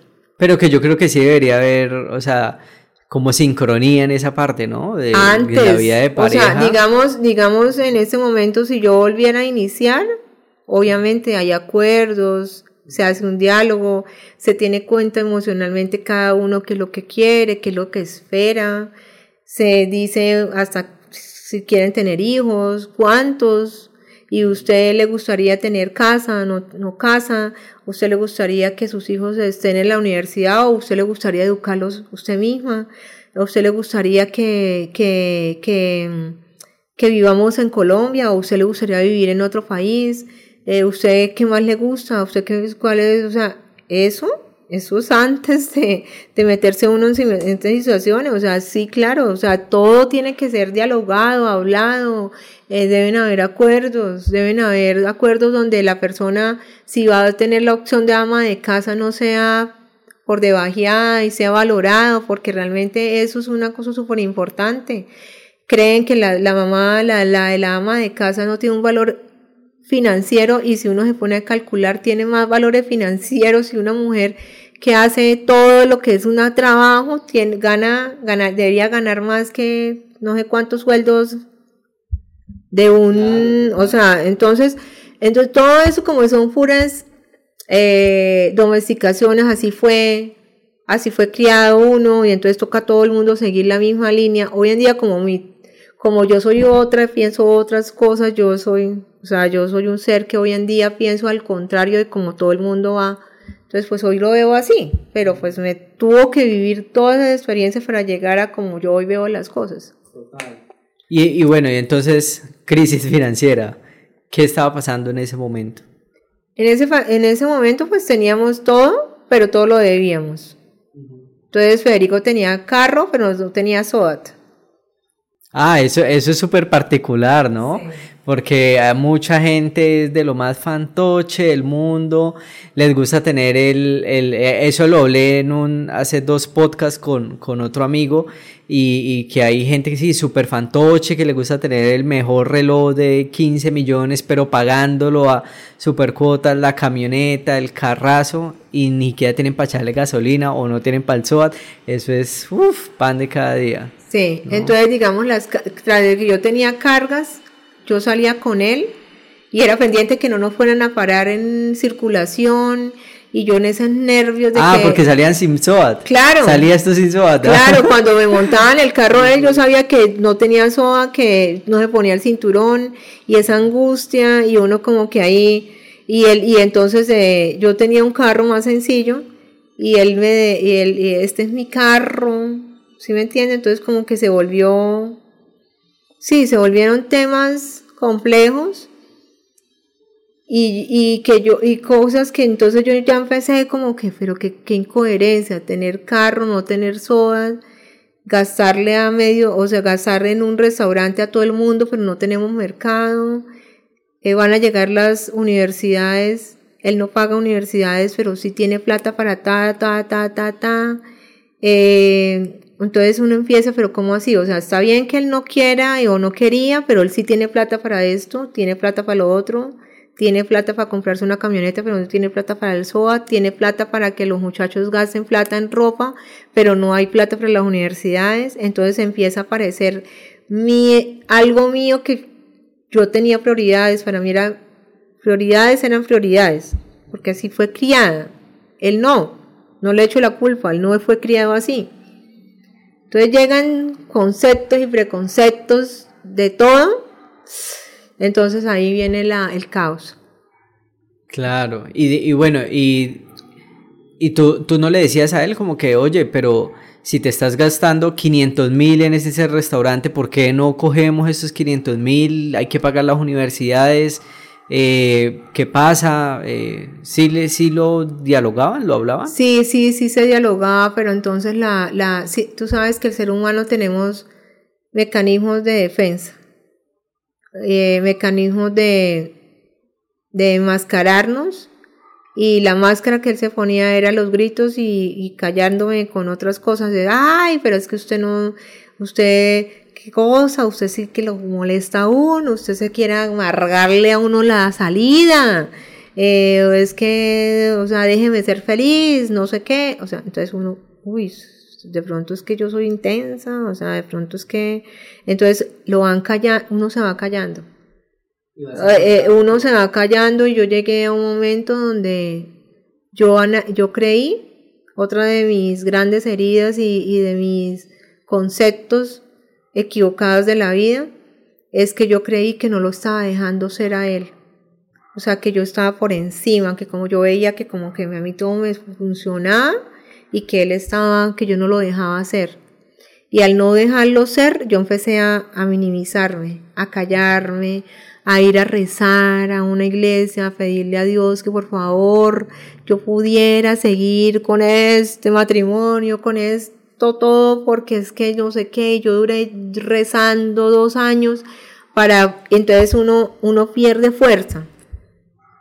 Y esta persona, sin querer, sin que él lo haya programado, sin darse cuenta, sin ser consciente, la situación, no la persona, la situación coge poder. ¿Sí? Entonces, esta situación lo maneja uno. Eso pasa. La situación es más grande que, la, que los seres humanos y nos gana, nos empieza a ganar. Pero como hay dos seres que salen victoriosos que son nuestros hijos, ellos sí, ellos sí mantienen, nos mantienen al menos equilibrados de una forma muy hermosa, en como en conciencia, como en la verdad, en la realidad. Entonces, pero afortunadamente ellos ya se estaban graduando, ya se iban a graduar como profesionales, entonces ellos pudieron como, como, como sostener la verdad y tener la mentira no más mentiras, no más no sé qué. Entonces nosotros, como estamos como una bomba de tiempo, yo me quedo en esa, en esa situación con ellos, de ver la verdad, la realidad, asumir las consecuencias financieras, las consecuencias energéticas, las consecuencias, todas las situaciones emocionales y fe se va. Bueno, y antes, antes de, irse, eh, quería preguntarte, em, o sea, para ti, digamos, el tema financiero fue, ah, bueno, teníamos también un tema de violencia, ¿no? Esos dos puntos fueron, digamos, ya... Ya se nos salieron de las se salieron totalmente de las manos. Mm, y, y, en el tema también financiero, ¿cómo era entonces la vida social de ustedes? Porque según entiendo, súper, eh, eso era lo mejor, ¿no? Sí, teníamos una camioneta divina, 4x4, entonces todos mis amigos, wow, no, penthouse, camioneta divina la de él, eh, nueva, todo, y entonces, claro, él pagaba las cuentas, la plata, nosotros todos felices en la, en la, en las ferias de las ganaderas, allá todos con la camioneta, era la primera camioneta entre todos nosotros así, la wow, la más divina, y entonces todos allá felices, ¿no? Tienen la plata y fiestononas en el apartamento, parrandas vallenatas, y él pagaba todo. Y yo llegué a tal punto de miserable, de decirle a todos mis amigos, mire, por favor, yo tengo esa situación, todo lo que él se gasta, yo no, yo no tengo ni para pagar las universidades, ni que era mi ayuda, yo no entiendo de dónde saca toda la plata para pagar esto y es respetable, pues es la plata de él, porque así lo decía él. Y yo empiezo una situación de, terrible, de que, de, o sea, digamos de mi familia, él pagaba todo, que nadie pague nada. Yo compro todo y nadie de cuotas ni nada. Y yo después, no, por favor, den todos la cuota. O sea, porque todos los resultados financieros mm, de él, pues me repercutían a mí y a mi, a mi familia, ¿sí? Y eso sí fue un tema que nunca se pudo, entonces nunca se pudo manejar. Ok, y, igual ese acto que tú estabas haciendo, pues es un acto de desesperación, ¿no? E, es, ya llegar al punto del desespero tuyo de no saber qué hacer, este, este hombre no me está ayudando, yo estoy cargando con todo, ¿yo qué hago? Entonces, según te entiendo, esto salían y gastaban, él pagaba todo, pero tú Detrás, eso era espaldas de él, supongo. Claro, yo le decía a mis amigos, no, es que o sea, pagó toda la cuenta, entonces yo a, todos les conté mi verdad, eran todos mis amigos de infancia, entonces no, no, no, reunían las cuotas y me pasaban la plata por debajo, o sea, no terrible, o sea, una situación mía de miserable. Pero entonces... Pero lo que te digo es que no es miserable, para mí es como de, se está en un grado de desesperación tan alto tan alto. Claro, claro. porque miserable no es. No, pero yo por eso me paralizo la segunda vez. Ah, bueno, llega entonces. Por eso, o sea, pero finalmente él no tenía la culpa, la culpa la tenía yo porque estaba en un grado de inconsciencia hasta el punto de llegar a eso, hasta miserable, porque. Pero uno lo analiza, yo lo miro con mucha compasión hacia mí, lo digo miserable no porque me lo sienta, sino porque me vi así. En ese momento. En ese momento. Entonces, por eso me paralizo la segunda vez, que ya no es este lado, sino es este. Y en esa parálisis facial, fuera de eso, yo tenía un, un negocio de eventos que es todo, todo apariencias. Y yo me paralizo y no puedo ni hablar, ni ver la cara torcida no veía, no podía hablar. Entonces yo a los clientes que tenía... O sea, esa, esa, esa segunda parálisis facial fue más fuerte. Más fuerte que la, la primera. Esta segunda parálisis facial, pues a detalle, digamos, cómo, cómo te pasó. Eh, digamos, sentiste otra vez el cosquilleo y se te vino a la mente otra vez el, el, como el flashback de esto ya lo viví. ¿Cómo, lo, cómo fue? Sí, estábamos en un momento súper difícil como en una bomba de tiempo como familia y eh, yo, yo trabajaba con los eventos y había empezado a sentir un dolor en el oído. Y me acosté y, y estaba de noche, empecé a sentir un hormigueo en la lengua y me quedé dormida. Y a la madrugada me sentí que... Y me dio por irme a mirar en el espejo y ya estaba paralizada. Ya tenía la cara, esta parte paralizada. También, o sea, entonces fue peor porque, bueno, fue diferente porque no veía casi, el ojo se me cerró totalmente, no podía hablar, no podía gestionar las palabras, eh, físicamente también igual torcida, pero sobre todo eso. Y entonces, como yo tenía que trabajar con los clientes, tenía que hablar con los clientes, que no, eso era terrible. Entonces le dije a Fede que me acompañara al seguro y allá llegamos. Perdón, ¿y tú sientes que se tuerce o sientes solo el cosquilleo y...? No, uno, uno hasta que se ve. Vas y te miras y... Sí, y está totalmente de la, la, la boca acá. Eh, pero en esta, en este no solamente era lo físico, sino lo otro que no, eso no me ha parecido en la primera. Entonces, eh, se van para el hospital. Nos vamos para la clínica y pues muy raro que segunda parálisis facial, eso no es normal, eso no es común, eso no, o sea, dos. Entonces se empiezan a hacer un tratamiento, yo, es el día de la mujer, el día, ni siquiera me, me miró la doctora a la cara, y yo le decía, oiga, pero míreme que es el Día de la Mujer. Eh, y hoy es el 8 de marzo. Y usted me está revisando ni me mira. Entonces, no, no, que terapia es lo mismo. De todas maneras, en esa parálisis facial, eh, yo ya digo, me digo yo misma, esto no es normal. Ahí sí tuve conciencia de todo lo que me han dicho en la primera y digo, definitivamente, yo de esta sí voy a salir. Y le pongo toda mi voluntad. Los médicos en, en en ese entonces era mi seguro, me mandaron hasta Bogotá a hacerme todas las pruebas médicas de cómo estaba mi cerebro, de cómo estaban los oídos, me hicieron absolutamente todo, todo perfecto. Pero yo sabía que lo mío estaba conectado con la parte emocional. Y yo sabía que lo mío estaba con la parte de, de, lo que me habían dicho la primera vez. Mi tío Gustavo ya se había muerto, entonces pues yo, yo sabía que había algo diferente que yo tenía que hacer. Entonces empiezo a buscar ayuda alternativa, que es médicos eh, alternativos, eh, acupuntura, eh, terapias, eso sí, impresionantes, todas las que podía hacer y ahí empiezo a la autoayuda. Entonces yo misma me ayudaba, yo misma me hacía videos en mi oficina y empezaba a pronunciar mamá. Todavía me cuesta, todavía la lengua mía de pronto en el video se da cuenta que yo ah, muevo mucho la lengua porque de todas maneras no quedé totalmente bien y yo empecé a decir mamá, papá, todavía se me tuerce, yo siento que la boca, la, la, la cara se me, los ojos y todo pero es que antes ni siquiera lo podía hablar.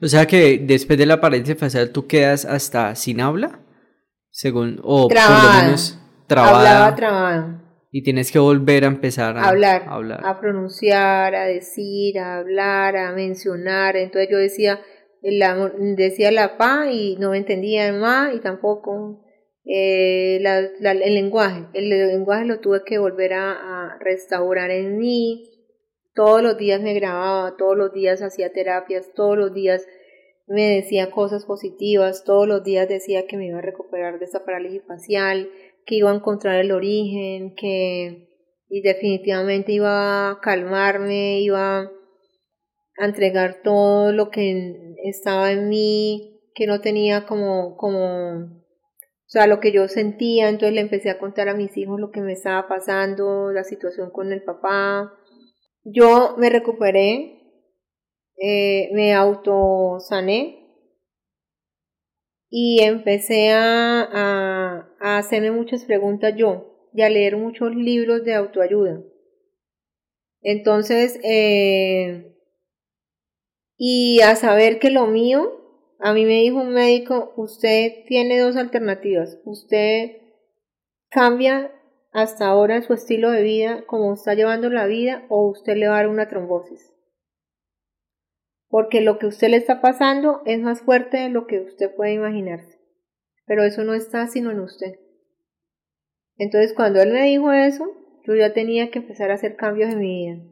Y uno de los cambios de mi vida fue empezar a decir la verdad de lo que me estaba sucediendo económicamente en, en la casa. ¿Sí? Entonces en esos cambios, en esos cambios ellos fueron eh, también creciendo como hijos en sus profesiones, en sus vidas, en sus procesos como seres humanos. Y eh, ellos, ellos no son, bueno, conmigo estaban ahí haciendo como la terapia del conocimiento de la verdad y ya se van hacia Fede a entrar en el detalle el que hacía con el dinero, por qué era que su mamá decía que, que las angustias que ella tenía económicos, ellos tratan como de mirar a ver qué pasa con los dos. Conmigo lo estaban resolviendo, pero con el papá entraron.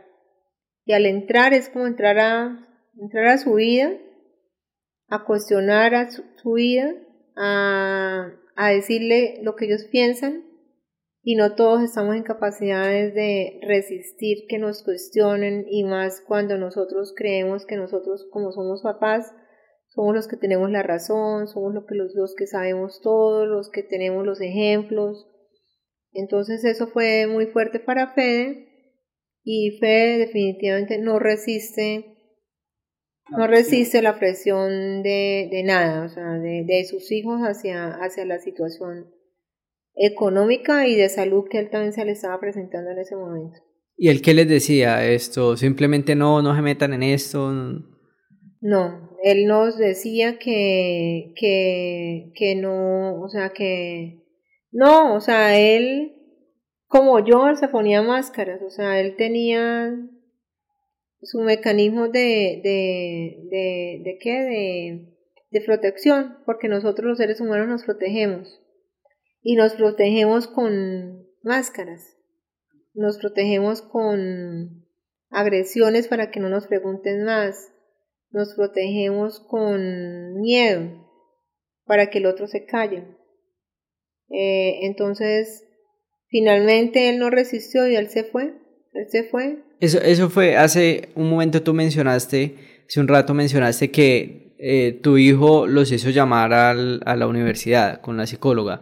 ¿Eso fue ya después o eso fue antes? no, antes. ¿Eso fue antes? bueno, entonces, ¿qué pasó ahí? Los no, el, el, eh, Santi nos veía todo, todo como estaba, eh, describió cómo estaba la familia y cuando Fede fue dijo que no, que eso no era la familia que, que él estaba describiendo, que nuestra familia era perfecta. O sea, fue al psicólogo de la universidad. Él fue al psicólogo de la universidad y le dijo, le desmintió todo lo que eh, ellos creían que nosotros estábamos viviendo. Él les dijo que nosotros estábamos viviendo una vida perfecta, que teníamos un hogar perfecto, que todo era perfecto, que yo no sé, o sea, que no sabe por qué el hijo está diciendo eso.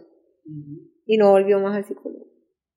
Ok, no, volvió. ¿Y ustedes? Sí. ah, ustedes sí, iniciaron como una. Nosotros seguimos con unas terapias hasta que me llegó la parálisis facial. Y yo me dediqué a las terapias de mi parálisis facial y no volvimos al psicólogo de la universidad. ¿Y tú por qué crees que llegó esa segunda parálisis facial? ¿Cuál fue ya el último toque mágico que, que hizo que eso volviera? La, o sea, la, la parálisis facial, definitivamente la segunda, ya fue la, o sea, como el momento donde las señales estaban todas dadas hacia mí, pero yo no las había visto y yo ya estaba en un momento de saturación como ser humano, donde ya mi salud iba a estallar.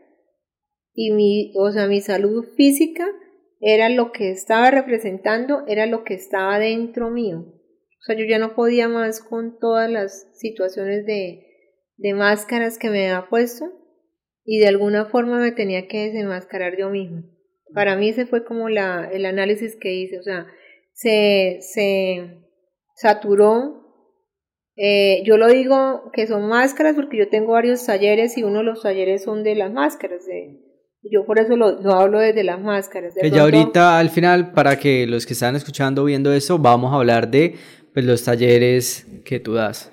Sí, o sea, es que yo, yo digamos, cuando, cuando todos los seres humanos tenemos, eh, para mí, una noche oscura del alma. La noche oscura del alma es cuando tú llegas en un momento donde usted no ve salida y que todo lo que usted realmente le está pasando ya no, ya no tiene fuerza ni para ponerse máscaras. Porque usted ya no, yo ya, usted ya siente que se le vino el mundo encima. Y que, o sea, es una cosa impresionante, pero hay unos que tomamos la decisión de revisar qué pasó con nosotros y, y tomamos fuerzas para elegir qué pasó y seguir. Otras personas siguen sin darse cuenta. Otras personas se mueren sin haberse dado cuenta que tuvimos muchas noches oscuras del alma, pero nunca decidimos hacer cambios en nuestra vida y salir a la verdad de lo que somos realmente nosotros, ¿sí? Entonces, y saber y revisar qué pasó con nosotros y revisar yo no buscar un culpable. Y si en esta historia ustedes han interpretado que yo le estoy echando la culpa de pronto a mi pareja, no, no le estoy echando la culpa. No sé cómo la persona de pronto cada uno lo vaya a ver, pero no le echo la culpa porque la única culpable de la situación que yo viví es totalmente mía. Me hago auto totalmente responsable del resultado. Él no tenía la culpa. Él era yo. Entonces, al darme cuenta de que yo no vi señales, yo no vi, yo eh, eh, eh, o sea, entonces yo digo, y los resultados, por eso es que los seres humanos nos tenemos que revisar todos los días y preguntarnos cómo son nuestros resultados. Si nuestros resultados son los mismos de hace 10 años y seguimos en dolor, seguimos en unas situaciones, algo está pasando con nosotros. Entonces yo tomé la decisión de parar, así como me paralicé, me paralicé, pero no hacer más nada diferente a encontrarme. Y eso es una decisión muy atípica. Y para mis hijos era mamá, pero la que brillaba, la empresaria, la gerente, la que todo, o sea, financieramente, la exitosa, la de la empresa, y mamá, ¿dónde quedó esa mujer? No quiero hacer nada. Y renuncié a todo eso que yo hacía, eso que me llevaba al hacer, al hacer, al hacer, y volteé la mirada al ser humano, al ser que realmente eh, Em, elegí dolorosamente porque Jason es el camino más doloroso. ¿Por qué? Porque uno se tiene que ver todo lo que uno mismo se ha autoengañado, las cosas, y uno, y tiene que tener uno mucha dulzura hacia uno para uno suavizar lo que ya pasó y decir ya pasó y seguir el siguiente paso. Es muy chévere, pero creo que es el camino más doloroso. Más doloroso porque es donde se le caen a uno todas sus máscaras. Y quitárselas es supremamente doloroso. Claro, total. Y bueno, y entonces, ¿cómo, primero te hago una pregunta, ¿es tú coincidías la idea de una separación teniendo en cuenta pues todo lo que, lo que te enseñaron a ti, digamos, de pequeña, tu familia, y cómo fue ese momento entonces de, de que dijeron nos separamos? No, o sea, realmente nos separaron primero las, la, las, sí, o sea, como los resultados de dos papás inicialmente, creo que nos separamos por las circunstancias, ¿sí? Eh, y realmente los adultos en este, en este caso eran Natalia y Santiago. ¿Tus hijos? sí, ellos. Ellos y nosotros éramos los infantes adolescentes que no sabíamos ni qué hacer o sea, no sabíamos ya, o sea, ellos, o sea, ellos se pusieron en el lugar de adultos. Y nos, sí, o sea, a ver, yo como pudiera decir, o sea, ellos nos llevaron a, al límite nuestro, al límite de él de decir yo no aguanto esto y yo en quedarme. Pero ahí empieza toda la segunda etapa de mi vida, porque yo me quedo con una situación financiera, me quedo con dos hijos, me quedo con todo una, pues, con todo lo que finalmente había creado. Y, y, y es, es muy bonito, pero es, o sea, es complejo, es complejo porque nosotros realmente no, no, o sea, nosotros teníamos que nosotros íbamos a vivir toda la vida, o sea, que nosotros íbamos a, en los conceptos religiosos de ese entonces, de hace ocho años, era hasta que la muerte nos separe. Empiezan toda la complejidad de todo lo, lo que uno creía y lo que no es. Empieza la complejidad de que tú no puedes hacer nada, absolutamente nada, por el otro, y, y tienes que dejar lo que él sea, lo que sea, sin tú poder hacer absolutamente nada por él. Así lo veas destruirse, pero tú no puedes hacer nada por él. Entonces eso empieza a suceder en nuestra vida, en nuestra historia. Entonces es otro capítulo que se abre totalmente diferente. Y creo que llega a mi vida otra, otra como otro aire, otra visión, otra mirada, pero de estar rendida y decirle a la vida, al universo, yo no puedo más, estoy, no, no siento fuerzas, no tengo fuerzas, no, no sé qué hacer, no sé para dónde agarrar, me siento como si estuviera con todas las piezas afuera de mí, o sea, mi ser estuviera en pedazos. Y no sé cómo agarrar cada pedazo de mí misma y volverme a reconstruir. Yo me siento perdida, lloraba, le decía, yo estoy perdida, yo siento un dolor en, mi alma que no lo puedo, eh, no lo puedo, eh, no lo puedo describir. Y es ahí que en instantes, o sea, esto es una cosa mágica. Yo empiezo a recibir como otra información. Obviamente tengo a Natalia y Santiago todavía conmigo, ellos ya estaban, habían terminado sus carreras, entonces estaban como en el primer año acá en conmigo. Y viene Santi, mi hijo, que también viene a otro proceso, y él me dice, mamá, acompáñeme a una fundación.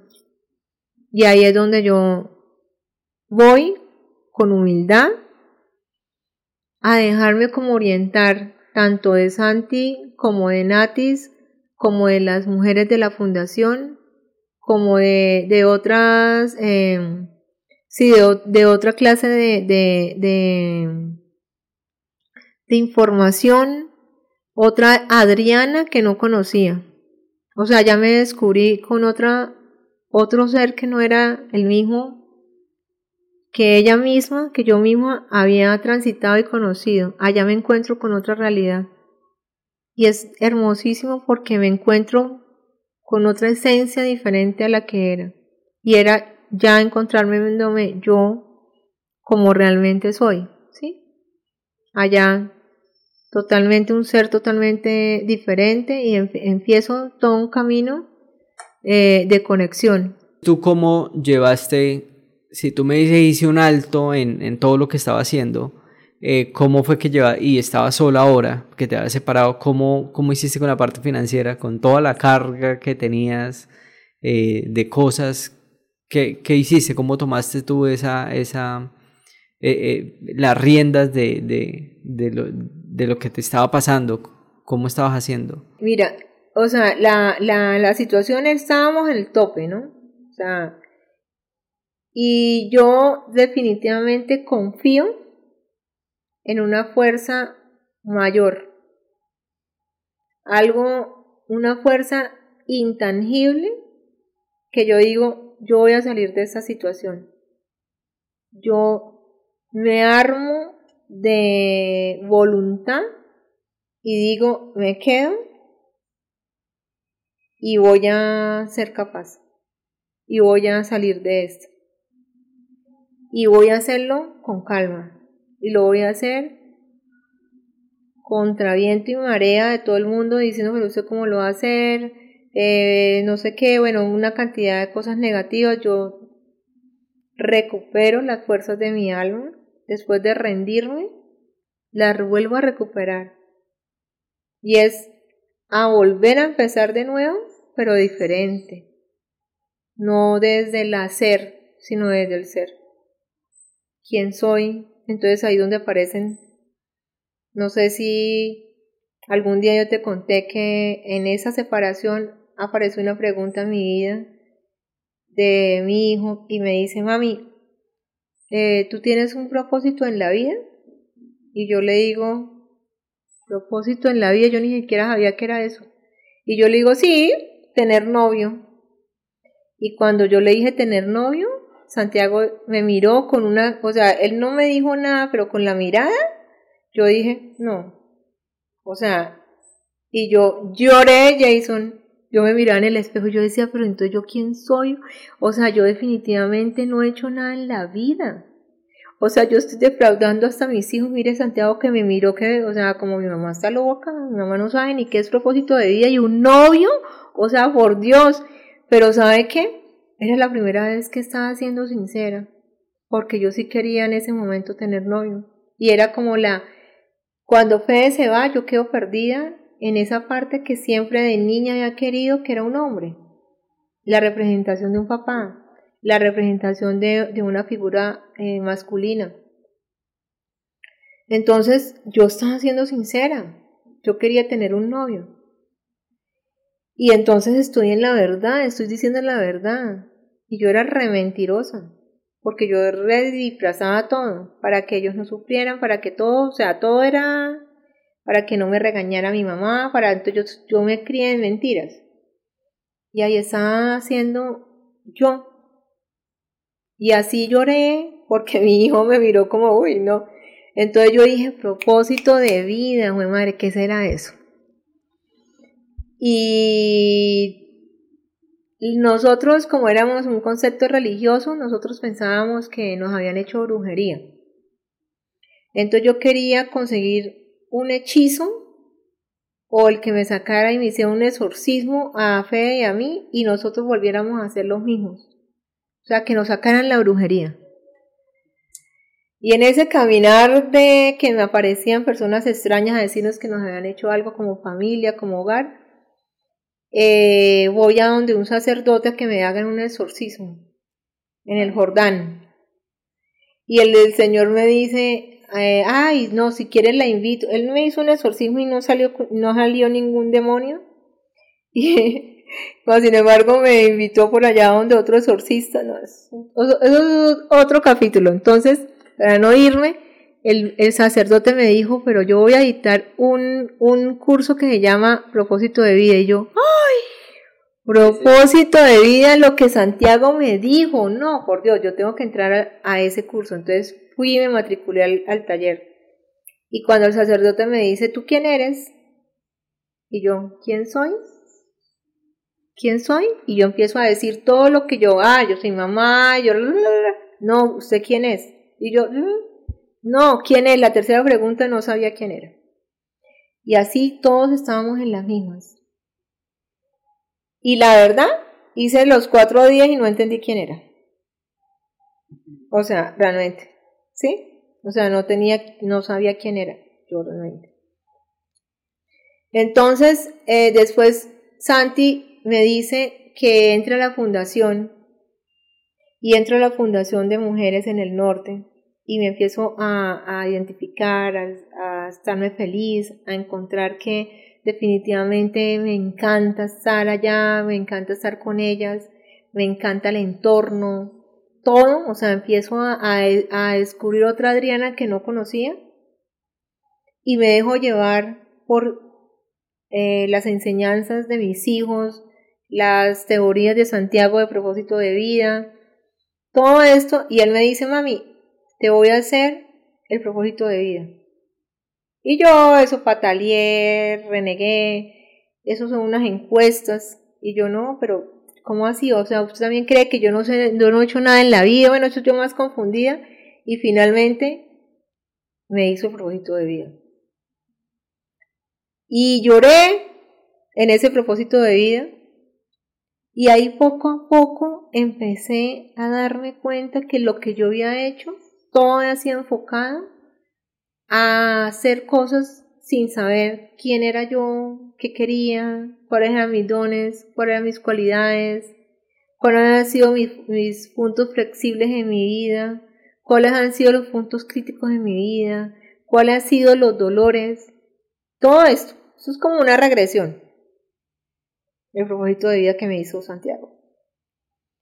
Entonces ya con esa información yo digo, madre, yo ya tuve esto, ya he tenido esto, eh, a mí hice una regresión, o sea, yo realmente soy perdida como ser humano. Y en medio de estar perdida, me fui encontrando en la fundación haciendo talleres con mis hijos basados en nuestra historia. Y me di cuenta en un taller que me tocó eh, ¿cómo es que le dice Santi? Eh, prototipar el taller para ir a dictarlo a la fundación y eran las mentiras. Y acá haciendo ese taller yo le dije, yo no puedo dictar ese taller, Santi. ¿Por qué, mamá? Porque yo tengo una verdad que le tengo que contar. ¿Qué verdad?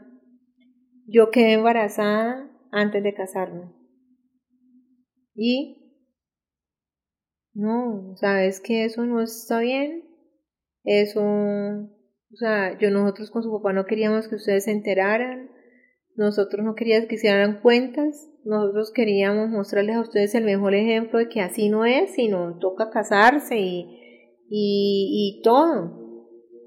Y ese día me di cuenta de los, o sea, de esa parte mentirosa mía y que eso había sido ligado con parte de mi historia de niña y esas eran una de mis grandes situaciones. Entonces empiezo a trabajar sobre las mentiras de mi vida. ¿Cuántas mentiras me he echado yo y le he echado a los demás? ¿Por qué? Por miedo. Por no ser yo. Por no ser aceptada. Por no, por ser criticada. Por ser eh, juzgada. ¿Y eso qué hace? Que uno se autoengañe. Entonces así uno empieza a limpiarse, a limpiarse, a sanarse. Y en esas, en esos procesos de yo realmente ser sencilla, humilde conmigo misma y permitirme que otras personas me orienten, me encontré haciendo talleres con, con tejidos y con macramé y hilando historias y me encontré en otra etapa de mi vida pero yo no le encontraba, no le encontraba como la razón, ¿no? Entonces, eh, de, de, del resultado final, o sea, y ese ha sido, Jason, ha sido como mi, o sea, como todas las situaciones que, que fui encontrando en, en ese camino de autoobservarme, de autodescubrirme y de ir sanando las mentiras, mis duelos, mis heridas de muerte, o sea, los muertos que se han ido y, y me han dejado, eh, porque Fede se va y nos deja. Eh, y así, así fui encontrando todo lo que, lo que hoy en día sané y acompaño a otros a hacer. Quiero preguntarte precisamente ahí, em, ¿cómo es un proceso de sanación? Tú dices, yo sané mis heridas de infancia, yo sané eso, sané lo otro. Si yo tengo también pues mis traumas, cómo es un proceso de sanación, qué, qué debo hacer. O sea, mira, cada uno tiene su proceso de acuerdo a su verdad, ¿sí? Digamos, otras personas han hecho procesos de sanación de una forma, otros de otra, otros de otra, porque hay innumerables formas de sanar, ¿sí? Pero yo te voy a decir la mía. La mía fue ir a mi niña, y empezar desde antes de nacer, cómo fueron mis papás se enamoraron, que me cuenten la historia de ellos, qué pasó, después cómo nací, en qué momento mi papá se, se, se, se, se enfermó. Eh, el proceso de, sanación llega cuando tú, alguien o algo te provoca rabia, furia, te hace llorar, te pones... En ese momento es que tú te das cuenta que, oye, yo por qué estoy reaccionando ante una situación así, yo por qué estoy reaccionando con una persona así, yo porque me dicen algo y me tocan la herida. Entonces, ¿de quién es el rollo? ¿Mío o de la persona? Mío. Hay personas que se quedan con el rollo del otro. No, yo me empecé a mirar y a decir, pero, o sea, ¿yo por qué reacciono así? ¿Yo por qué estoy haciendo esto? ¿Yo por qué? O sea, entonces ahí donde uno dice, cuando uno se quita las mentiras, uno se engaña. Entonces, como yo ya no estaba mentirosa ni conmigo, porque es que eso, con uno que se dice la mentira, entonces como yo ya no estaba en la mentira conmigo mismo, no me estaba poniendo yo excusas, yo ya estaba en la verdad, yo tenía que descubrir la verdad. Entonces uno se va a descubrir la verdad, es el hilo conductor a descubrir la verdad. a descubrir la verdad que duele, porque hay verdades que no son tuyas y no son de otros, que, que le duelen a uno, pero uno tiene dos caminos, o uno la sana o uno sigue toda la vida con esa situación. Entonces yo empecé así. Hay cosas que me duelen de una cosa con mi mamá, una mentira de ellos, que no eran mías, pero son de ellos. Yo no puedo cambiar la mentira de nadie, pero yo sí puedo descubrir en mí qué pasó con esa mentira, qué pasó con ese ocultamiento de la familia, por qué no me lo contaron. Eh, entonces es así, prácticamente lo como yo lo he hecho es cuando me toca la herida, yo digo, esto me corresponde verlo a mí. Entonces mi teoría es, yo lo veo, digamos, una herida, eh, la herida de, del abandono. Yo la veo, que yo me siento abandonada. Y entonces me hago la segunda pregunta, ¿y yo qué voy a hacer con esto? Entonces la tomo para como propia. Yo digo, si esta herida me está apareciendo es porque es mía. La tomo y digo y decido si la voy a resolver o no. Y al yo mirarla la resuelvo. Entonces, cuando vuelve a aparecer esa situación, tú ya la sabes transitar y te dices, yo ya sé y yo la puedo transitar. Entonces yo tengo una muñeca que es mi niña interior y yo ya, ella se llama, yo me llamo Adriana, que es la, la, la supuestamente adulta, que hasta ahora está siendo adulta, y Leonor, que es mi segundo nombre, es la niña. Entonces yo le digo a mi niña, yo ya sé que usted está herida. Usted está pataleando ahí en su herida, pero ya yo la adulta que ya comprendí por qué es que pataleamos, la abrazo, o sea, como que abrazo la herida y la trasciendo. O sea, eso se llama trascenderla, o sea, como que uno lo pasa a otro nivel y ya uno se vuelve especialista en esas heridas y ya no le duelen. Porque la herida, la cicatriz queda. La idea es que te la toquen, pero que tú no reacciones. Eso es la forma en que yo sano. Y enseño a otros a hacerlo. Ok, que ahora quiero tocar entonces ese punto. Y es que tú tienes entonces un tema de unos talleres, eh, tienes eh, para precisamente como de sanación, ¿no? Eh, de heridas, de todo esto. Entonces, ¿cómo, qué es lo que haces tú en esos talleres? De, que trabajas con hilos, dijiste tú, de mi mamá sepa esto hace años, me deshereda. Sí, sí, eh, sí, pero ahora tú lo haces, entonces, ¿qué, ¿qué es lo que haces aquí tú con todo este tema? Cuando yo le pedí a mi ser y a mi alma que me dijera cuál era mi propósito de vida y me rendí a ella, a mi alma, mi alma me empezó a mostrar que mi camino era a través de los hilos. Y ahí se me achiflé más porque yo no sé ni tejer, yo no sé ni coger un hilo, yo no sé qué es lo que me está diciendo mi ser, pero yo me dejé llevar por ese llamado. Entonces yo inicialmente, tan confundida, empecé, bueno, un negocio para hacer talleres de, esto, cosas físicas. Eh, para entonces empecé a tejer cosas a las matas después entré a, círculos y yo dictaba cosas de... Y así fue.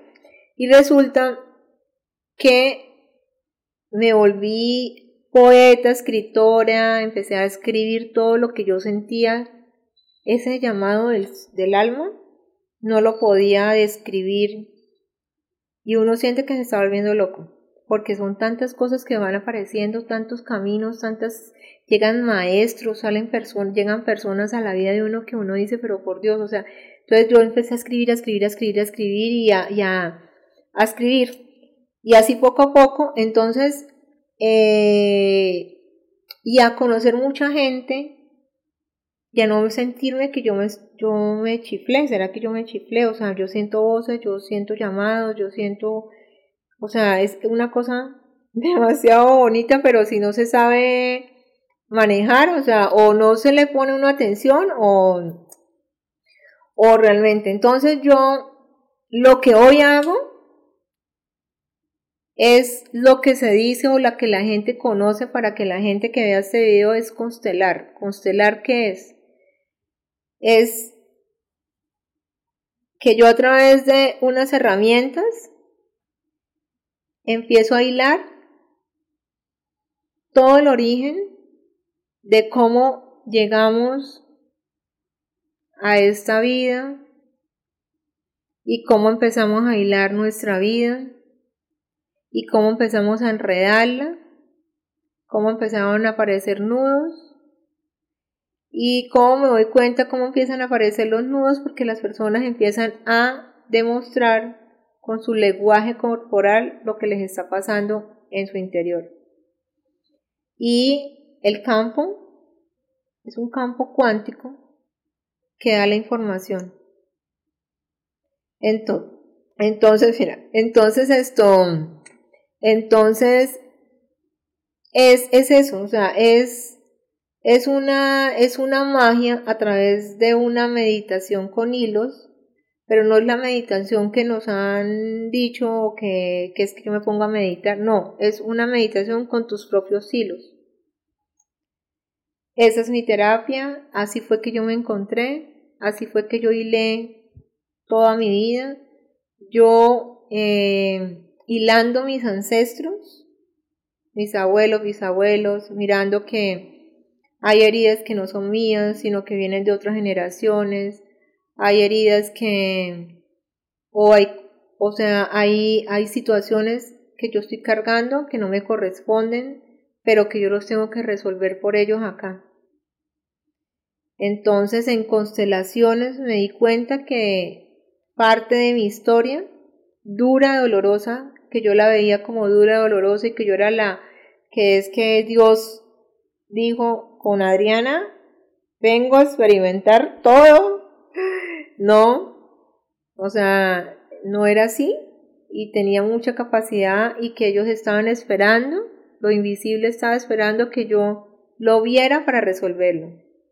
Entonces a eso me dedico, a, acompañar a otras personas que a través de unas herramientas, que es un palo rústico, que son los hilos, empezamos a hacer una obra de arte que es una obra de arte interior y en ese desarrollo de, de esa experiencia hay una constelación donde el campo nos muestra dónde han quedado atrapados esos nudos, esas situaciones.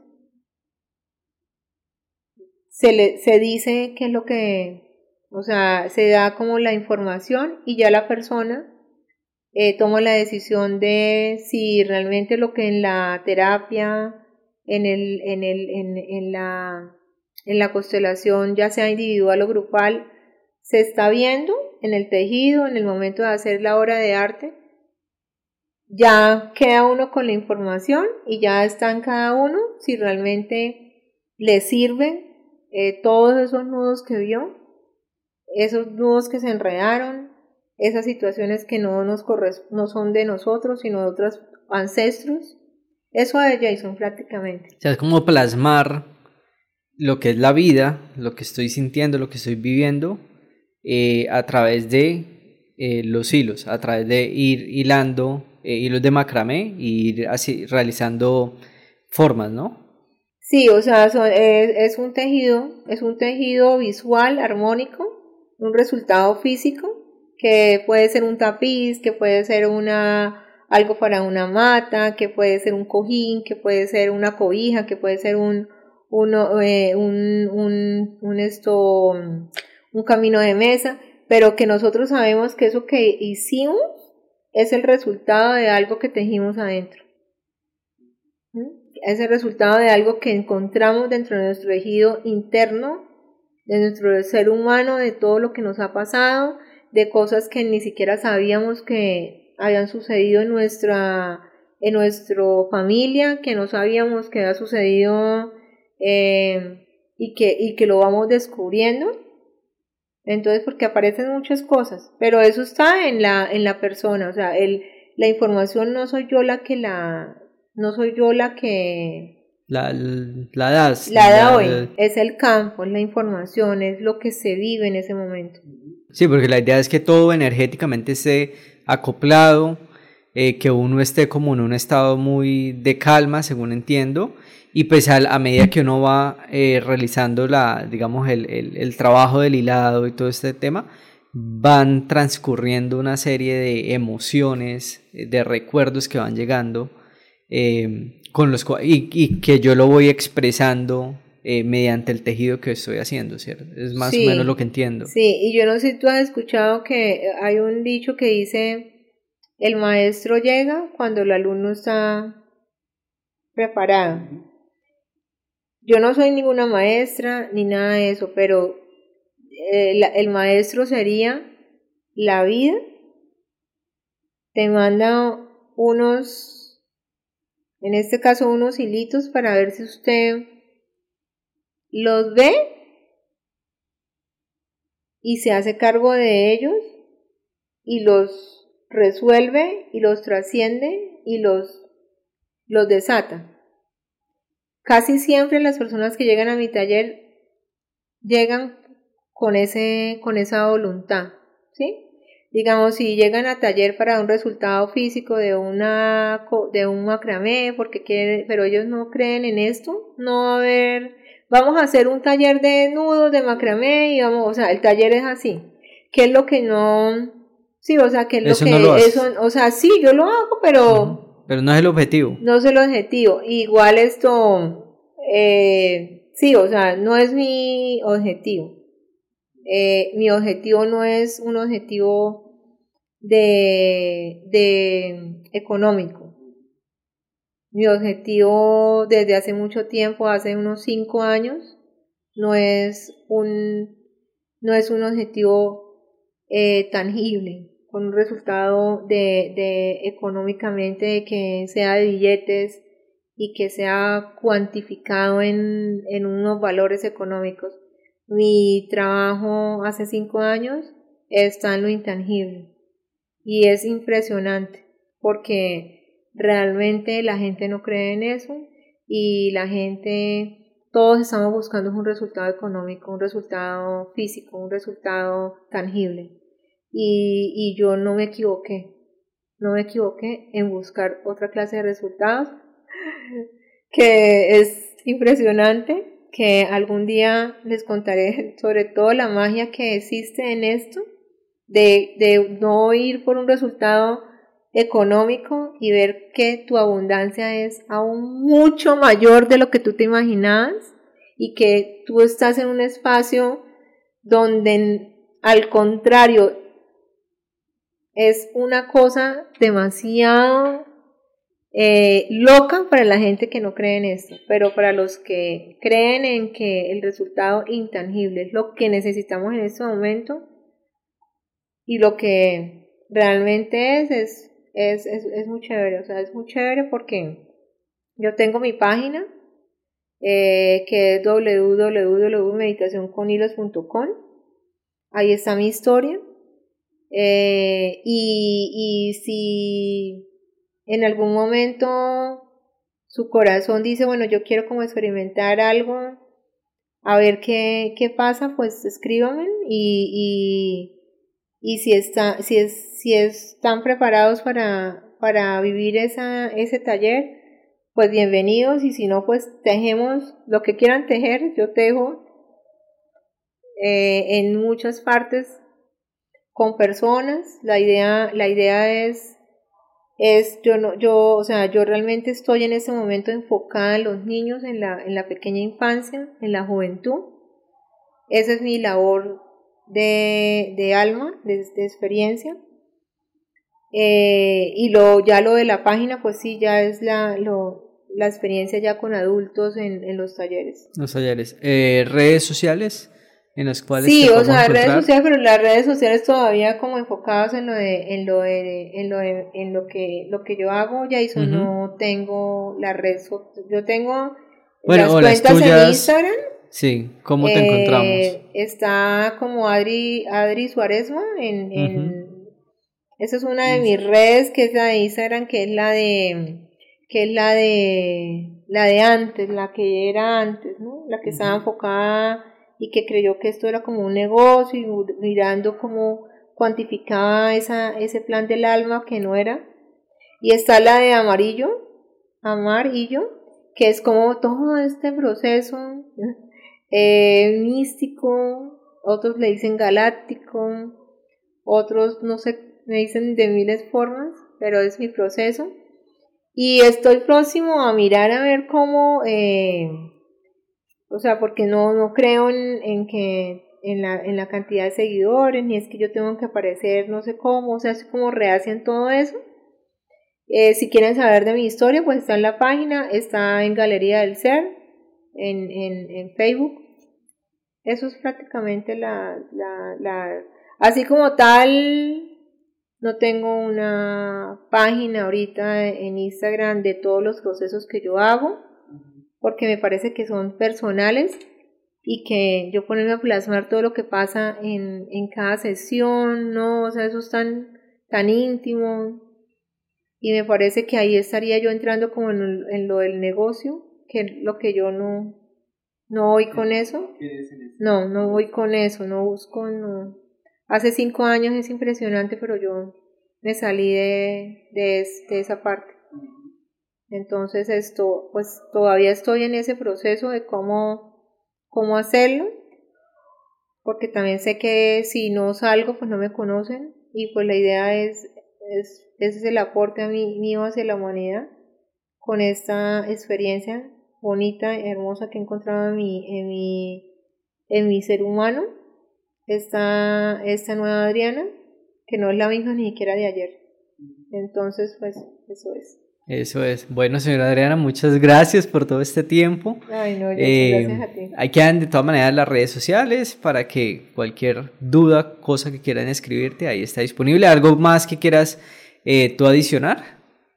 No, que gracias, o sea, gracias porque también nos conocemos por algo mayor. Sí. Y llegaste a nuestra vida también, o sea, nada, para mí nada es casualidad, todo es como para mí es como todo plan del alma.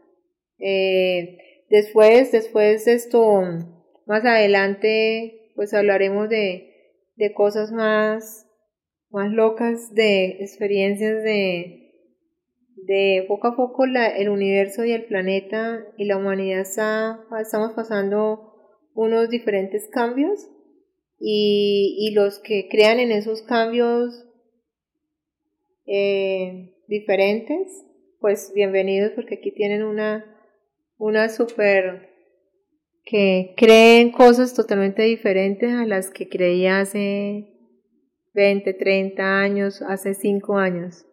Dijiste tú, no eres la misma de ayer. No soy la misma de ayer ni siquiera. Eso es lo importante. Bueno, eh, muchas gracias a todos por habernos escuchado en este episodio. Recuerden darle clic en me gusta, eh, suscríbanse si no están suscritos. La verdad es que la mayoría que ven los videos no se suscriben, entonces por favor suscríbanse. Es la, eh, creo que es la única y la mejor manera en la cual eh, pues ustedes pueden de cierta manera dar un gracias por este contenido. Y nada, nos vemos en un próximo episodio. Adiós.